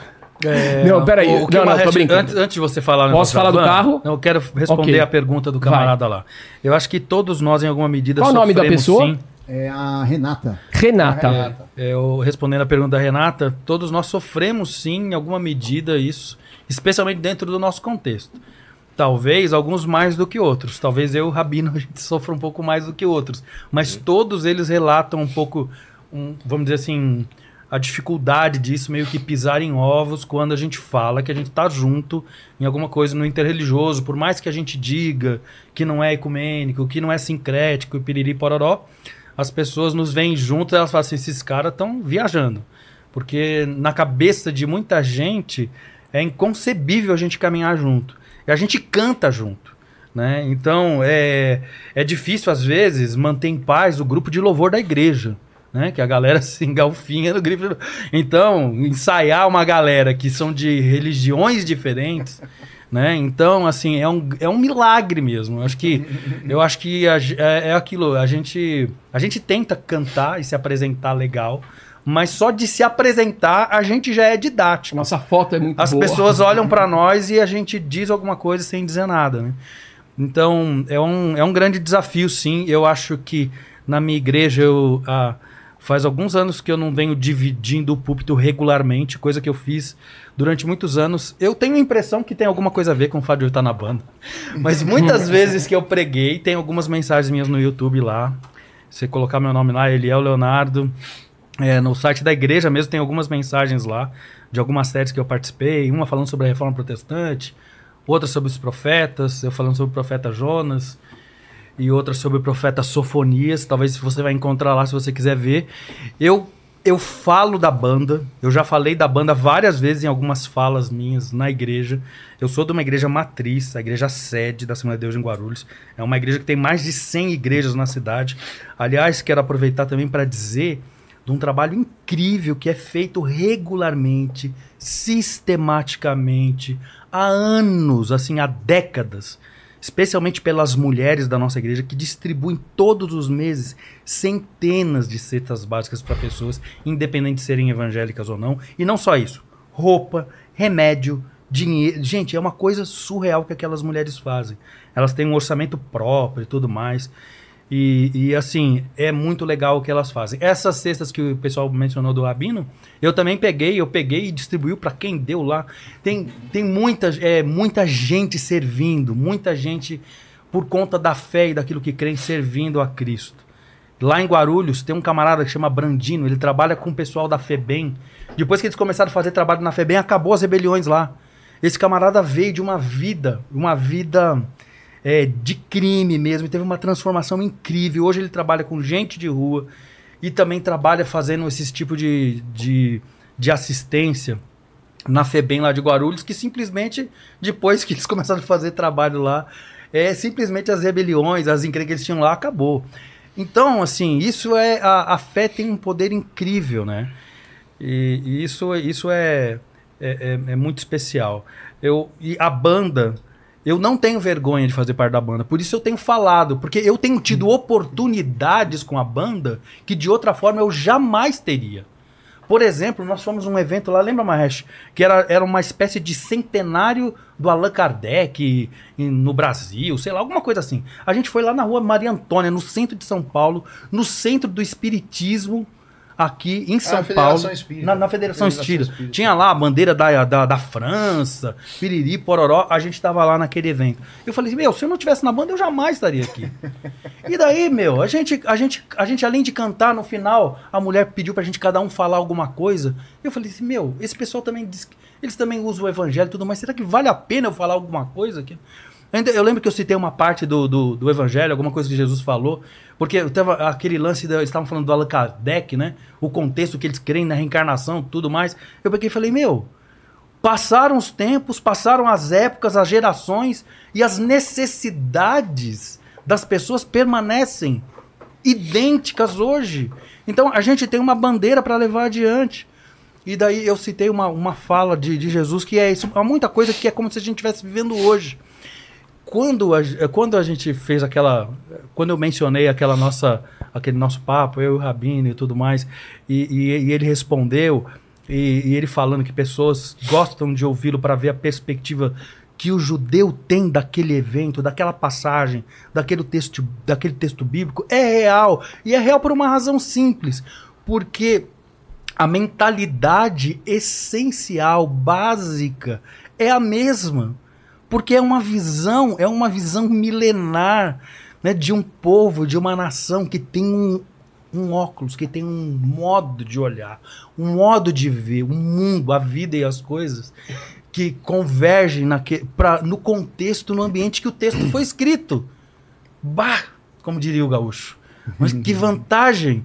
Então é, é evidente que eu quero ouvir, é evidente que eu quero compartilhar isso. Então, é, é, por mais que a gente pode ter até uma incompreensão da parte de algumas pessoas, é, tem sido muito legal é, é, representar de alguma maneira os protestantes, os evangélicos é, dentro da banda. Eu lembro que o contexto, quando o Rabino e o, e o, e o Hare Krishna e o Mahesh me chamaram, tinha, tinha tido aquela. Tinha tido aquela. aquela. Uma menina tinha sido agredida, acho que no Rio de Janeiro, Janeiro. coisa assim. Levado a pedrada. né? É, o negócio da pedrada. Então, e tipo assim, meu, é, é, eu vejo às vezes nos encontros interreligiosos, as pessoas olham pra gente assim, né? Pô, esse cara, pastor da Assembleia de Deus, esse cara poderia me dar uma pedrada. Ou esse cara podia, sei lá, podia ser um cara que ia me agredir, não ia me compreender, isso, aquilo, outro. Então, é, a gente. é, acho que a gente passa a olhar para as pessoas de uma maneira diferente. Eu, isso, isso tem sido muito legal. É, como o Rabino disse, eu, eu também tenho essa ideia. Eu permaneço na minha integridade em termos da minha perspectiva teológica. Quando eu falei, quando eu brinquei Você acha que eu vou pro inferno, quando por exemplo? Não, não, essa é a conversa. Essa é a É. conversa. Essa é a, a famosa Essa conversa da, é a- da, da, da- Kombi, da van. da van, da que eu vou contar. Tá. É, eu, o Rabino vai dar a versão dele, daí eu vou dar Ah, a minha. tem duas versões. Tem a verdadeira e a editada. Ah, mas a, a- a grande questão é, é que a gente permanece acreditando nas, nas mesmas coisas, mas é, com, com um olhar de respeito é, diferenciado. E quando eu, eu falei aqui, já mencionei algumas vezes que a gente, em vez de banda Sol da Paz, poderia chamar banda Apocalipse, talvez tem- tenha a ver justamente com isso. E a gente tem e a gente pensa dessa forma. É o que o Rabino acabou de falar de uma outra maneira. Puxa vida, houve um problema, mas quem mandou? Foi Deus, foi o diabo, não importa. Moisés teve um posicionamento. É mais ou menos assim. A gente sabe as profecias, a gente sabe que, que o pau vai quebrar no Oriente Médio mesmo e que quem vai dar jeito naquilo é o Messias. Gog e Magog. Exatamente. Já começou, pastor. Exatamente. E A, a gente sabe, mas sânscrito não é é por causa disso que É? a gente vai ficar alienado das questões atuais.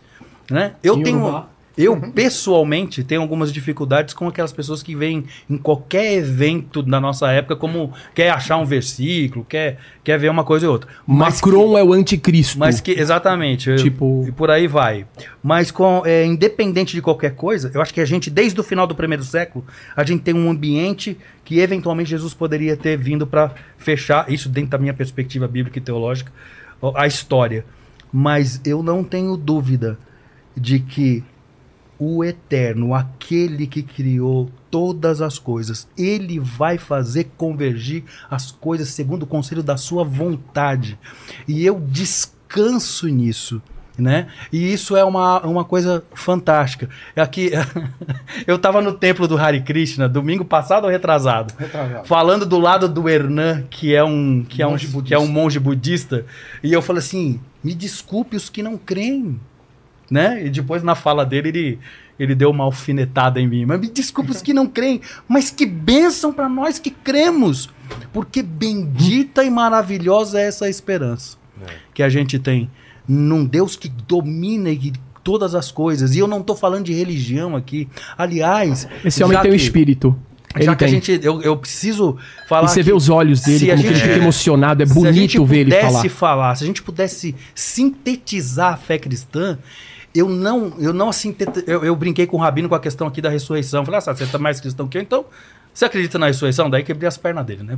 Mas, mas a grande questão, gente, é. é- Vai ter vida. troco, pastor. Vai- a grande A lei gente- do talhão. se eu pudesse sintetizar a fé, eu diria que a fé cristã é o relacionamento com uma pessoa que é Cristo.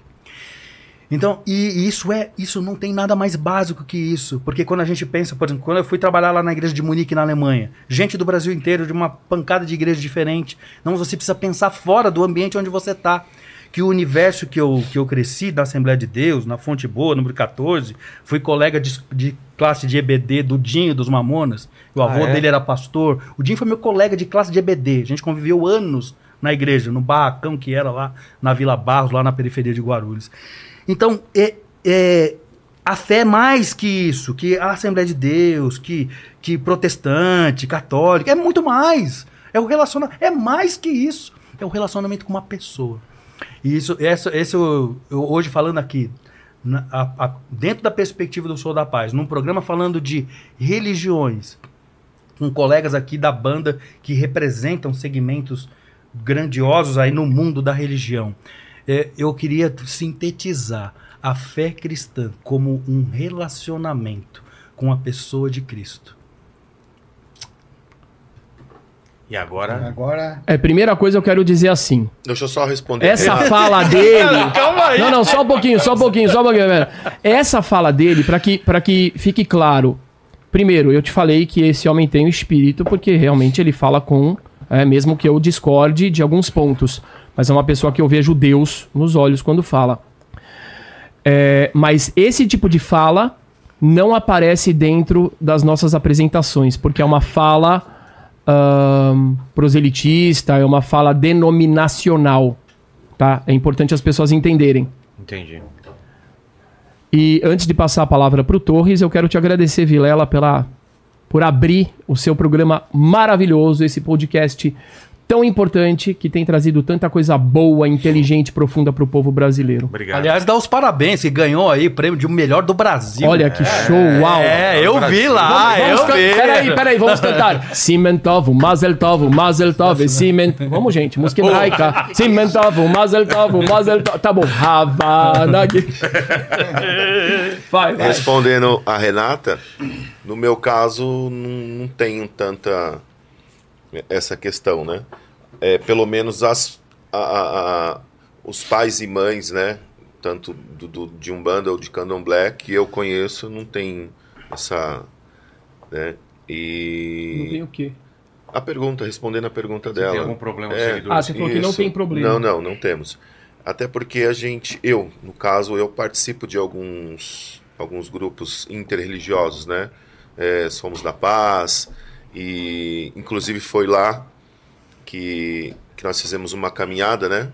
E aí foi lá. Duas, né? Foram duas. E a, a primeira caminhada Sou da Paz tocou, e aí na segunda caminhada eles tocaram novamente, aí foi quando eu fui convidado para para entrar na banda. Então, pelo menos dentro do, do, do, do- das pessoas que eu conheço, não, não tem essa esse Esse, esse tipo de problema. É, Ô, sim. eu não sei se você sabe que a banda Sou da Paz é a única banda interreligiosa da galáxia. Você sabe disso? Eu fiquei sabendo agora que vocês falaram isso. É, não sei se você sabe. Graças. Mas você não sabe se tem na, Não, nós já pesquisamos, galáxias. não, já fomos atrás. É? Já ah, tem, tem pesquisas. Já fomos até, Esse até, último até que eu é, Varginha, no, no, no universo fala com, com conhecido. o ET de. Varginha. O ET veio aqui falando, ah, a gente tem uma banda também. É, mas falando sério agora, é gra- eu acho que essa banda surgiu aqui no Brasil graças à miscigenização, à mis- miscigenação da população, fez assim. a convivência pacífica, das, eh, graças, eh, eh, eu acho que a banda não surgiria em outro país. Ah. Então eu acho que isso é uma característica do Gosto povo É, brasileiro. também acho que é que. exclusiva, que a gente vive, sabe, o, o povo brasileiro é muito bacana, é muito alegre, é muito sorridente, gosta de sentar, sentar e conversar e bater papo, por mais diferente que sejam os interlocutores, isso é possível. Em outros países isso é difícil. Seria muito difícil. Demais. É verdade. E, e a história você não contou do inferno? Pô, xa Ô, vida. Você, você tem algum segmento religioso? Eu sou evangélico. É. E minha família é toda católica. O Lene é evangélico. Evangélico. O Tuti eu não sei ainda, Tuti. Você não é Judeu? nada, né?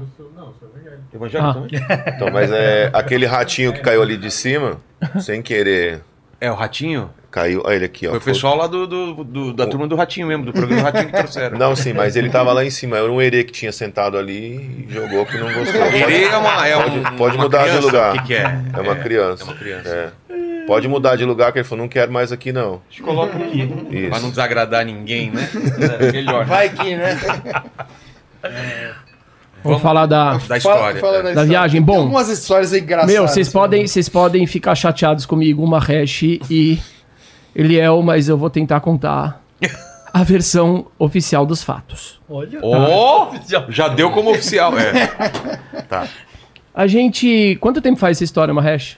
Cara, nem se faz muitos anos. Foi Rio de Janeiro. o quê? Uns Sete anos atrás, sei lá. Acho que faz uns 10, cara. Bom, enfim. Aí, é. Vilela, o Mahesh chega pra gente. Me liga, né, pra todo mundo. Fala que vai ter um evento no Rio de Janeiro que a gente vai cantar. E que, e que vai ter umas 100 mil pessoas, um milhão de pessoas que a Globo vai estar lá. Não, eu mostrei o show do ano anterior. Ah, tá. Eu falei, olha, a Globo que, que patrocina, olha aqui os vídeos, esse cara, ele falou, nossa, eu quero estar lá. É, vamos, né? Legal, poxa, a gente vai cantar pra um público grande, É. né? Que era um dia de, de alguma coisa de liberdade É o dia da religiosa. Caminhada pela paz. Tá. É. Na orla da, da, hum, Como chama lá? Da praia de Copacabana. Copacabana. Aí falei, bom, beleza, né? Aí a gente se encontra, sei lá onde, num terminal aí, não sei do que. E aí eu chego ali e a gente tem um amigo que ele estava na banda, que é o Hassim, que é muçulmano. E ele tinha ficado meio bravo comigo, porque acho que eu atrasei, alguma coisa assim. E o Hassim tem dois metros e meio de altura só, né? E aí, beleza, vai tudo bem, né? Nós é do povo de Davi, então não tem problema. Só que a gente entrou na, na peru e tava um clima assim, ele tava meio nervoso, ele tava sentado atrás de mim. E o Mahesh, ele, ele contratou um serviço muito confortável de van. Então a, a, a poltrona era inclinada pra frente. Ah. Então eu tava assim, o Racinho atrás, todo mundo apertado. Não, ela, E- tinha, ela reclinava assim, ó. É, pra frente. É, ela sim, a minha era assim, pra ia frente. assim. A minha era pra frente. Tava um clima ali e tal. Beleza. Aí olhando aquilo, eu falei, mano, esse negócio não vai terminar bem.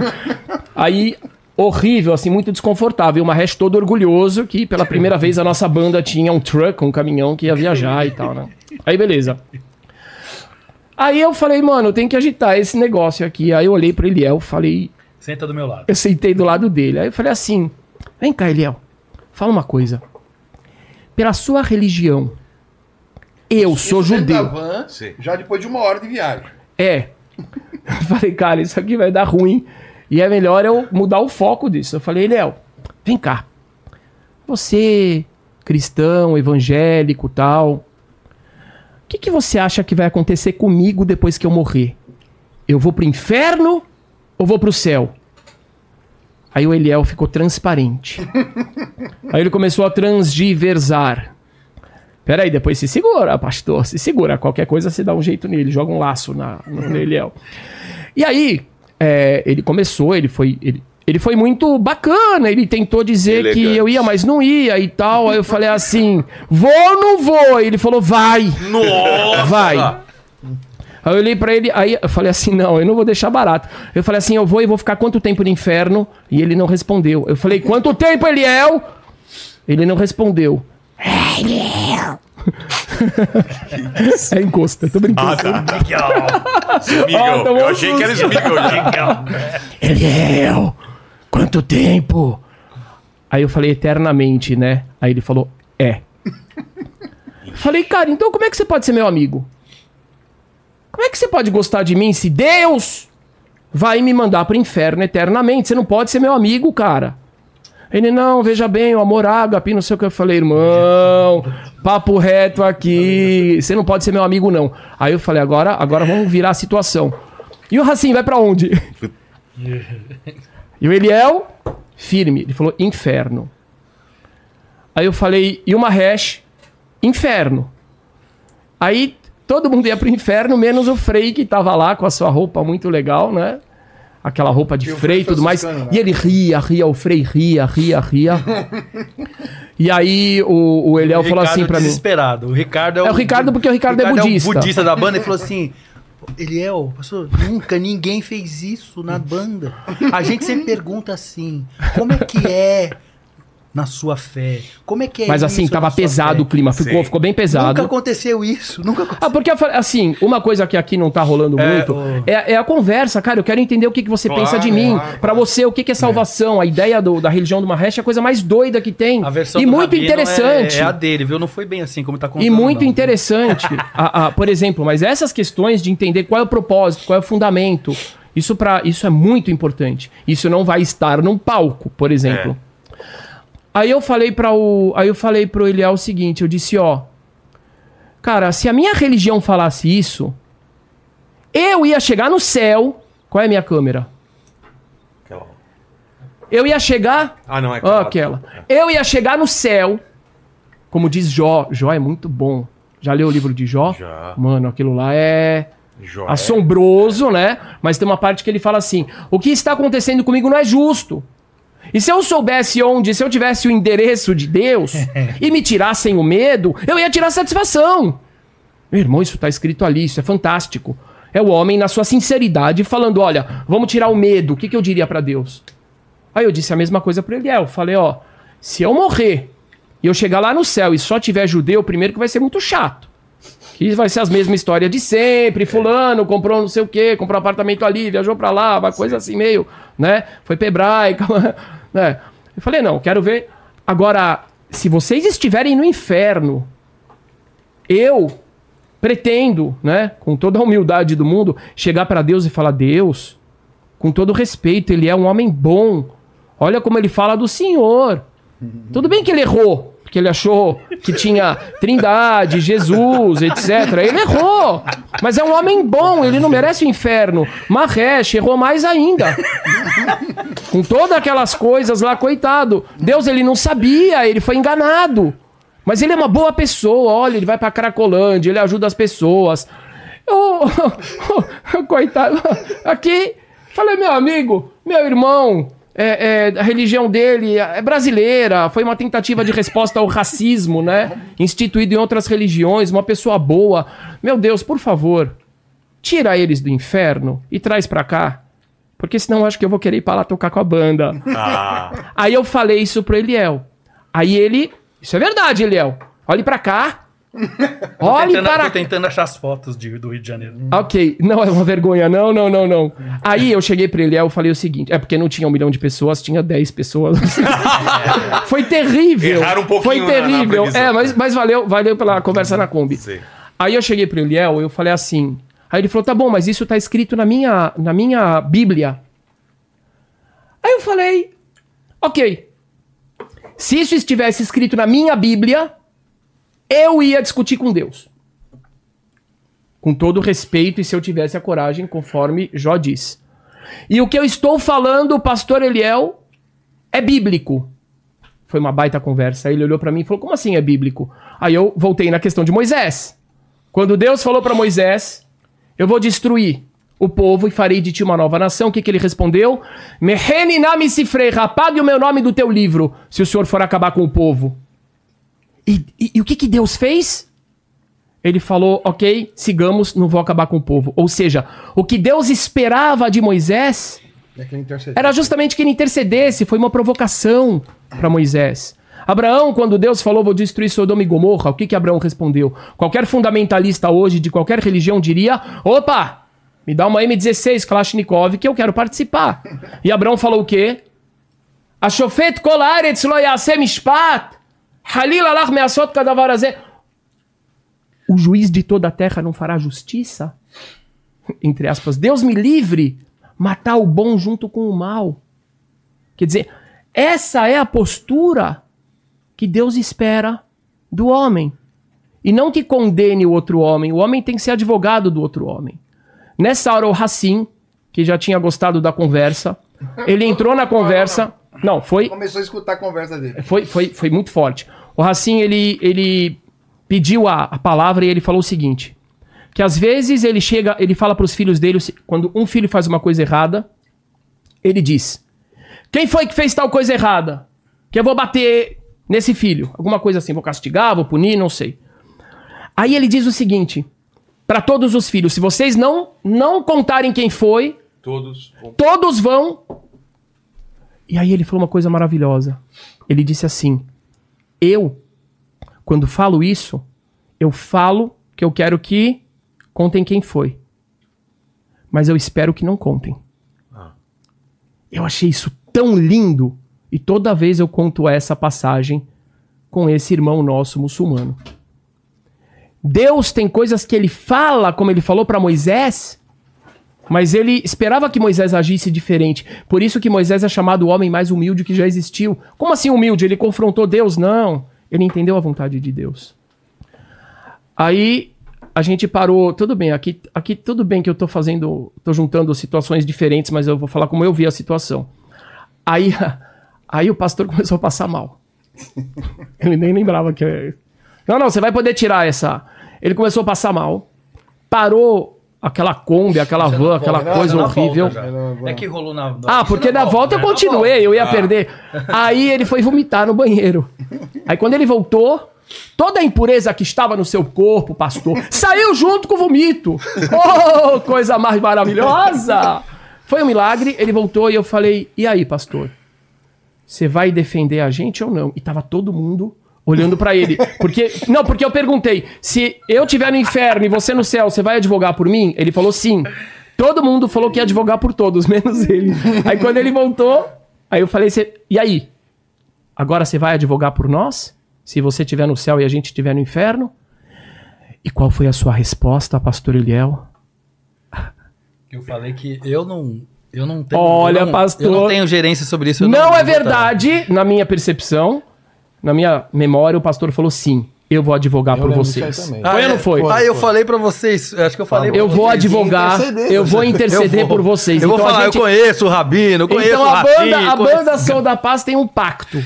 Se uma das religiões estiver certa, que é claro que é a minha, de acordo com a minha crença, Pelo menos intercessão vai, vai rolar É, pelos outros. Vai Isso, rolar, é. todo mundo vai receber uma resinha e pelo menos um copinho de água na cabeça vai jogar. Vai receber lá no meio das labaredas. Mas eu acredito num pai misericordioso que está muito acima de todas as limitações humanas. E foi, foi muito legal esse debate lá. Pode falar mais. Posso Eu falar? queria que tivesse sido filmado aquilo.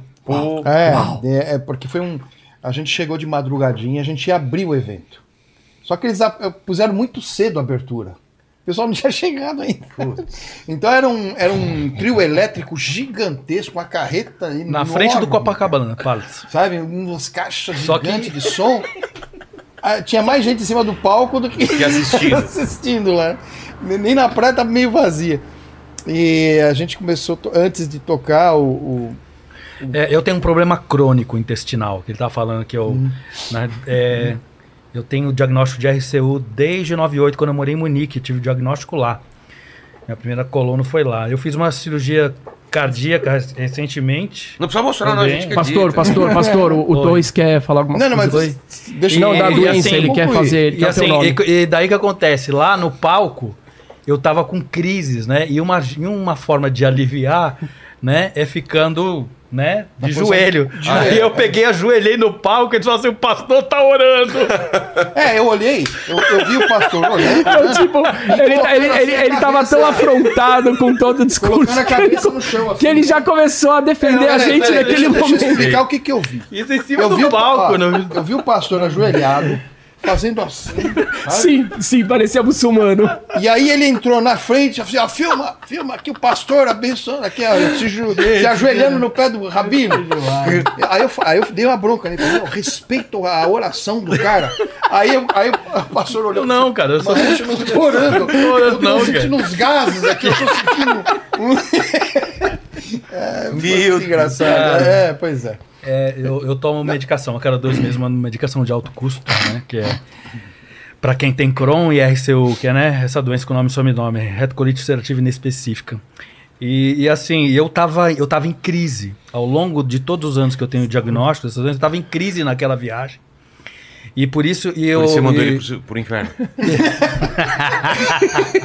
então, essa versão foi dele. Na realidade. Não, não, Na realidade, desde o início da, da conversa dele, né, quando ele começou com esses papos, ah, ah, se você acha que eu vou pro inferno, porque você nunca falou de, de Jesus pra mim? Ele falou Ah, isso. verdade, eu falei, você deveria. Tá vendo, que Você deveria, Ah, verdade, mas- verdade. Ah! Verdade. ver- Não, mas eu que falei. Então, vai- eu que falei, que você. Por deveria que querer que me você convencer pra pra me salvar. É. Senão você não é meu amigo duplamente. Daí eu peguei, peguei e falei assim: olha, se vocês se converterem, a banda acaba, né?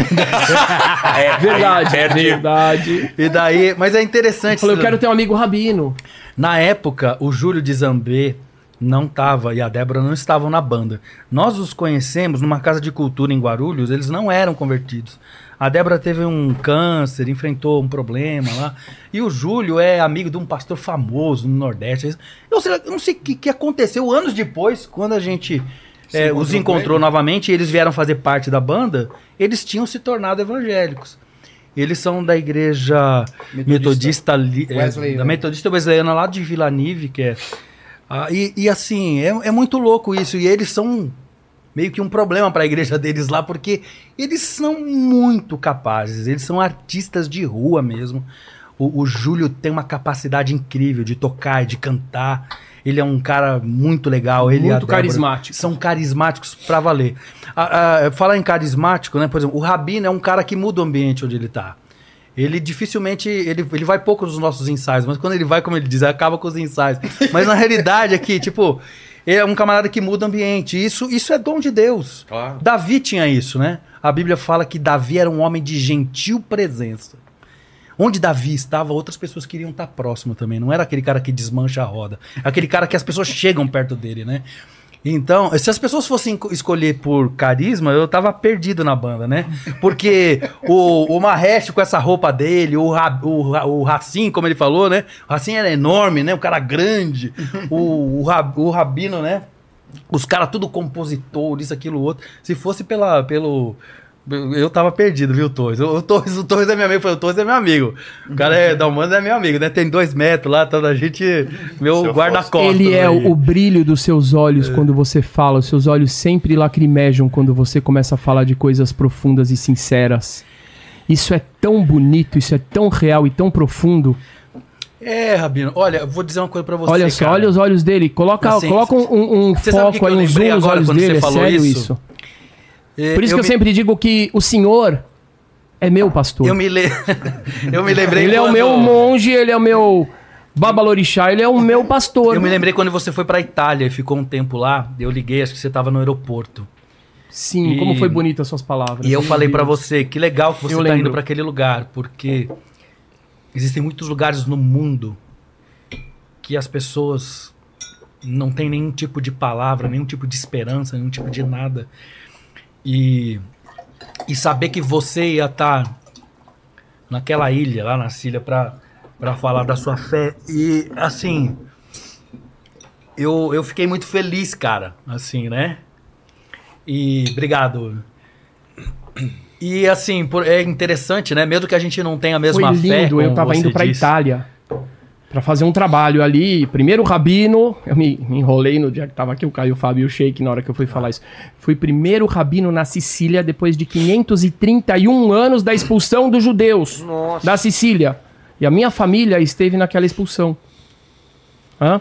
E, e ele me liga, eu acho que eu tava no aeroporto, as palavras dele foram tão bonitas, ele me, eu tava no aeroporto. Ele, ele, ele basicamente falou: olha, que, que importante você ir num continente que tá tão sem fé e levar a fé para as pessoas. E ele me abençoou e ele disse que Deus te abençoe nessa função. Eu fiquei tão tocado, em nenhum momento ele olhou para mim como uma pessoa de uma religião diferente. Mas ele olhou como uma pessoa que tem os mesmos princípios principais de fé. Foi lindo. É. Foi lindo. Essas são as coisas maravilhosas que acontecem com a banda, né? Uma vez também nós fomos comer na pizzaria, Ah, sim. Comer na pizzaria, e assim, cada um faz um tipo de reza na hora de comer, né? Era ele, Aí, aí chegou a pizza, o bispo. aí eu, né? Aí esse cara aqui falou assim: o negócio é o seguinte. Não, que eles começaram a fala- rezar os dois. Eu falei, para! Aí eu peguei, o que, que eu fiz com a faca? Ele fez com a faca, ele pegou, botou assim, umas fatias. Falou Eu falei, ó, assim, Cada da- a tua bênção chega até aqui. Não vê? A sua chega até aqui. Não toquem na minha. Dividiu a pizza, pizza por bênçãos, assim. Falei, sabe? não toca na minha. Minha... Ai, ai. É, e o pessoal todo dá risada, é muito Maravilha. bacana. Senhores, eu pô, gostei demais do papo e eu queria deixar esse, esse finalzinho para cada um fechar alguma coisa que acha que ficou aberto, é, agradecimentos e, e redes sociais, é com, com vocês aí, agora é com, com vocês. Ah, eu, eu quero agradecer imensamente a oportunidade. Ah, gostaria que as pessoas conhecessem as músicas da banda Sou da Paz. Nós vamos agora estamos já lançamos um álbum. Onde? ah, ah, tem em todas as plataformas. Spotify. Porque tem um cara que, que cuida das nossas plataformas digitais, que é o Bruno Gouveia, que é o vocalista do Biquíni Cavadão, sabe? Do. Biquíni. E ele canta na- no, no primeiro álbum com a gente. Ah, é? tem uma música que ele canta com a gente. Né? E ele é um Tem cara. música com o Kiko também. É, é um cara muito legal, né? Agora nós estamos lançando, vamos, estamos fazendo o segundo álbum. Temos música lá com o André Bujanra, música com o Kiko Zambianchi. É, então em breve nós vamos lançar esse, esse, esse CD, né? E convido as pessoas a procurarem a ver nossos shows, nossos vídeos. Nós vamos fazer um show agora dia 26 de. hum, é, Fevereiro? Não, não de fevereiro, de março. Março. De 26 de março, na Prefeitura de São Miguel Paulista, nós vamos fazer um evento é, interreligioso, religiosos pelo, pelo, pelas mudanças climáticas. Então nós vamos ter todo um pessoal lá, a banda vai tocar lá ao vivo, nós vamos estar lá, né? Tem um auditório na prefeitura, a prefeita, a subprefeita, a, a doutora Damares, é, cedeu o espaço lá. então nós vamos tocar lá, vamos cantar, vai estar cheio de lideranças religiosas, vão estar é, pessoas ligadas ao- à questão do clima, que a paz, clima e religioso estão muito ligados. Que todos nós aqui, de alguma forma, nas nossas liturgias, utilizamos coisas da natureza, né? O pessoal da Umbanda muito, o pessoal Hare Krishna muito, usa sempre uma água, alguma coisa. E isso tudo vem da natureza, existe essa, essa importância. E para mergulhar nesse tema, a gente vai fazer esse, esse evento lá. Estarão pessoas do poder público, estarão celebridades, a banda Sou da Paz, e, e vai ser aberto ao público. E é de graça, né? Todos poderão participar. Marrecha Dia- é filho de Oxóssi, sabia disso? Dia, dia... Sabia? É? Ele é filho É, de Oxóssi. já, me, já me falaram. E o, e o Rabino é de Xangô. Xangô, Então, só, isso, só voltando lá. né? É, então, então, dia 26 nós vamos ter um show. Quem quiser conhecer a banda ao vivo e a cores, né? Dia 26 lá na subprefeitura de São Miguel Paulista. É, ah, eu gostaria de deixar uma mensagem aqui, né? porque eu costumo dizer, viu, Vilela, que eu tenho uma, eu tenho uma ascendência judaica. Eu sou, eu sou judeu por parte de bisavós.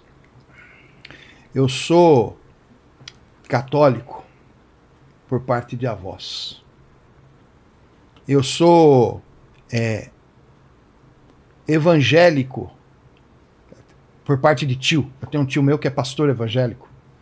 Eu também sou umbandista por parte de tio. Eu sou ateu por parte de pai.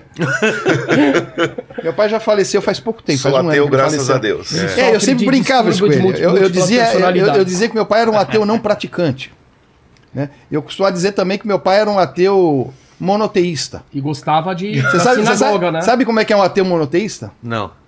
É que meu pai dizia o seguinte, ó, só pode existir um único Deus. Mas eu me recuso a acreditar nele. É o ateu monoteísta. doideira, né? Essa daí eu nunca tinha É, ouvido ateu essa, essa monoteísta, visão. né? É, então eu sou ateu por parte de pai, sou espiritualista esotérico por parte de mãe, Hare Krishna por opinião própria. E como eu já disse aqui, religião é questão de fé, a fé pode mudar, mas tem uma coisa que não muda na gente, que é a nossa condição de humanos. Nós estamos todos aqui reunidos porque somos humanos. Estamos de igual para igual conversando um com o outro aqui, enriquecendo nossas vidas com as experiências de cada um. Então nós precisamos nos respeitar, pelo menos enquanto seres humanos. Essa é a mensagem que eu quero dizer e convidar todos para conhecer mais sobre a banda Sou da Paz. Fechou. Torres. Agradecer pelo espaço, né? Pela conversa. Foi sensacional e é o que o Mahesh disse. A gente pode cada um gostar de um tipo, né? De, de- de uma comida diferente, mas ainda assim podemos sentar na mesma mesa e comermos todos juntos. Né? Tá certo. Vi que o pastor não pegou nenhuma balinha, mas nós pegamos e a gente Pastor, gosta. nossa, ele pegou várias. né? Amém. Amém. Ele é. Queria também agradecer, uma honra poder estar aqui, uma alegria. Ah, algumas conversei com o pessoal da sua equipe aqui quando eu cheguei, pessoal, como diria o povo do Sul, né? Um pessoal querido, simpático Falsos. e falsos. É, Quando eu cheguei, eles queriam me converter aí já. É mesmo? Já, já que chega. Ó, oh, Lene. alguns, algumas pessoas tiveram aqui de, de seus convidados ilustres aí, né? Alguns deles são pessoas que eu tenho contato direto. Ah, é? O Saião Poxa. é um deles. É, tive o privilégio de estar com ele inúmeras vezes. É um homem também de um coração incrível, né? Um homem, um acadêmico, mas um homem Biblista, com né?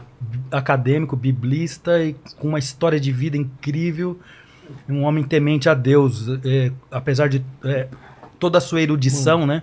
Às vezes as pessoas falam assim, um cara que é erudito não, não pode ser ao mesmo tempo apaixonado, né? Mas o pastor Luiz Saião é um dos camaradas que tem essa paixão por Deus Verdade. aliada com toda a academia, né? né? E o outro, o Augusto Nicodemos também. Também. Também tive o privilégio de estar com ele várias vezes. Já tivemos o privilégio de tê-lo falando lá na nossa igreja também em Guarulhos. Algu- algumas vezes, todos, tanto o Saião como o Augusto Nicodemos. E são pessoas assim de uma importância para o reino de Deus, né? Você vê que nenhum dos dois é da Assembleia de Deus, né? É. Mas ah, é assim, são pessoas assim de um que são muito queridas assim em qualquer ambiente é, da fé. E assim é muito legal poder estar aqui conhecendo você pessoalmente e estar com, a- com essa turma aqui que é por conta deles que eu também estou aqui com a, com a bandeira do Sou da Paz. E o, o, o meu desejo, a minha oração em fazer parte da banda Sou da Paz, em estar aqui com vocês hoje, é em alguma medida dar bom testemunho do nome de Cristo.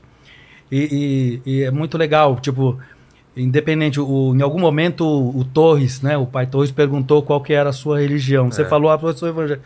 Pô, cara, assim, é, a fé é algo tão grande, é tão dinâmico, né? E em tudo que a gente faz, as capacidades que a gente tem, elas não foram, não estão lá por acaso, né? Então toda toda capacidade, carisma, história, a vida que você tem, a equipe que você tem, tudo, isso é algo que foi o Senhor quem deu tudo, né, cara? E isso é maravilhoso. E que você continue usando isso para a glória dele Amém. atuando e, e trilhando em caminhos que eu não posso trilhar, mas que você pode. Porque você chega em lugares onde, onde eu não chego e vice-versa. E que você e a sua equipe continuem sendo bênçãos. E quero parabenizar novamente por ter ganho de melhor podcast do Brasil e que vocês continuem buscando fazer isso com excelência a cada dia. E que nessa dinâmica da vida e nessa rotina de buscar excelência naquilo que vocês fazem, vocês cada vez realizem isso de maneira mais excelente. Em alguma medida que Deus seja honrado grandemente, independente do tema do programa. Sim. Se seja com a galera da fé ou com a galera do que for, mas que Deus use vocês com a capacidade que vocês têm de alcançar as pessoas que vocês alcançam. Porque às vezes a gente vive num mundo de tanta necessidade de ouvir alguma coisa nova, alguma coisa que dê sentido, propósito para a vida, que às vezes ouvir um podcast, uma apresentação bem feita, às vezes isso pode ser a graça, o, o calor pro coração de alguém. E Muda- se muda a alguém, vida, muda a vida e se pessoa. alguém for alcançado, valeu tudo. Né? Porque às vezes a gente fala assim: "Ah, não vou fazer, mas vai alcançar poucas pessoas", mas quem alcançar? alcançar uma pessoa. Né? Aquela pessoa que for alcançada, ela vai ter sido alcançada 100%. Com certeza. Parabéns. Obrigado. Só uma coisinha, você sabe que o Mário Cortella é nosso fã, né? É? Fã da banda Sou da Olha Paz. só, já Então, teve a gente teve é, entrevista com ele, ele falando que adorou conhecer a banda, que é, um dia antes do ano novo lá, ele escutou a nossa banda e que. ah, então nós temos um, aí um. Eu grande- gosto um, da É? banda. Não, nosso Brahmana, o sacerdote Brahmana, sacerdote, um- violentamente, brutalmente cantando rock and roll. é. Então, E é contigo aí, Rabino Vamos Ventura, não o Thiago Ventura. Acho que confundem às vezes você com o comediante Thiago Ventura ou Me não tem. conhecem mais com me confundem mais com Dan Stuba. Olha, Você é irmão dele, você é parente dele. Com o Dan, tu é mesmo. É, acho que é bom, né? É, um, um é Não, mais bonito. acho. Eu É, não vou eu falar sei. qual. Não, eu sei, eu sei. Eu não, não, não, não falei. A minha mulher acha o mesmo. É óbvio, ela falou. Ó- óbvio, mas é super óbvio. É. Vai. Manda, manda, Rabino. Vamos lá. Quero a ajuda de vocês, hein? Banda Sou da Paz. Isso aí foi ideia do Torres. legal. Carro, metrô, motocicleta, buzo, calçado ou bicicleta. De coração estenda a mão, cidadão é um irmão, qualquer que seja a cor, condição, religião, seja tricolor. Time verdão, peixe, timão, eu. No centro, nas quebradas ou na cilada, no conto de fada vou na fé, na seca, nem der tatuapé. Consolação, o capão, pinheiros, parelheiros, igrejas, sinagogas, mesquitas ou terreiro. da paz eu sou guerreiro por instinto, a fome do faminto eu sinto justiça ao injustiçado, ao desabrigado do telhado, ao desempregado emprego. É, não dou sossego. Amor ao próximo é o meu enredo. Amor ao próximo é o seu enredo. Amor ao próximo é o nosso enredo. Tum, tum, tum, tum, Pela população, unidos juntos em ação. Oração valente, povo da religião. Pela população, unidos juntos em ação. Ó nação valente, povo da religião. Pela população, unidos juntos em ação. Ó nação valente, povo da religião. Coração valente, desperta o amor pela nossa gente. Coração valente, Desperta o amor pela nossa gente. Coração valente, desperta o amor pela nossa gente. Aê! Valeu demais, gente. Obrigado, demais. Que Deus abençoe a todos vocês, a todos que estão assistindo a gente. E o Lene agora nos abençoe com as palavras finais aí. Agradecer a Insider que está com a gente. Lembrando que vocês têm o link na descrição, QR Code na tela, para ter esse desconto exclusivo de 12%. Ainda acumula com desconto lá daqueles Starter Pack, tem os packs lá já estão com desconto aí. Tem mais o desconto de 12% se você clicar no nosso link, não é, Lênis? Exatamente, tá e tudo manda aí. aí, o que, que você tem que falar agora, cara? Bom, eu quero agradecer a quem esteve até agora aqui com a gente. Se você não deu like ainda, corre que ainda dá tempo de dar like, se inscrever no canal, se tornar membro e ativar o sininho. E se você chegou até aqui pra provar que você chegou até aqui. Ah, Lene, o que, o pessoal escreve nos comentários pra provar que vou- chegou até a final? Vou lá no começo, escreve aí, baixo clero. Baixo clero. Escrevam baixo clero. Valeu, gente. Fique com Deus. Beijo no cotovelo e tchau.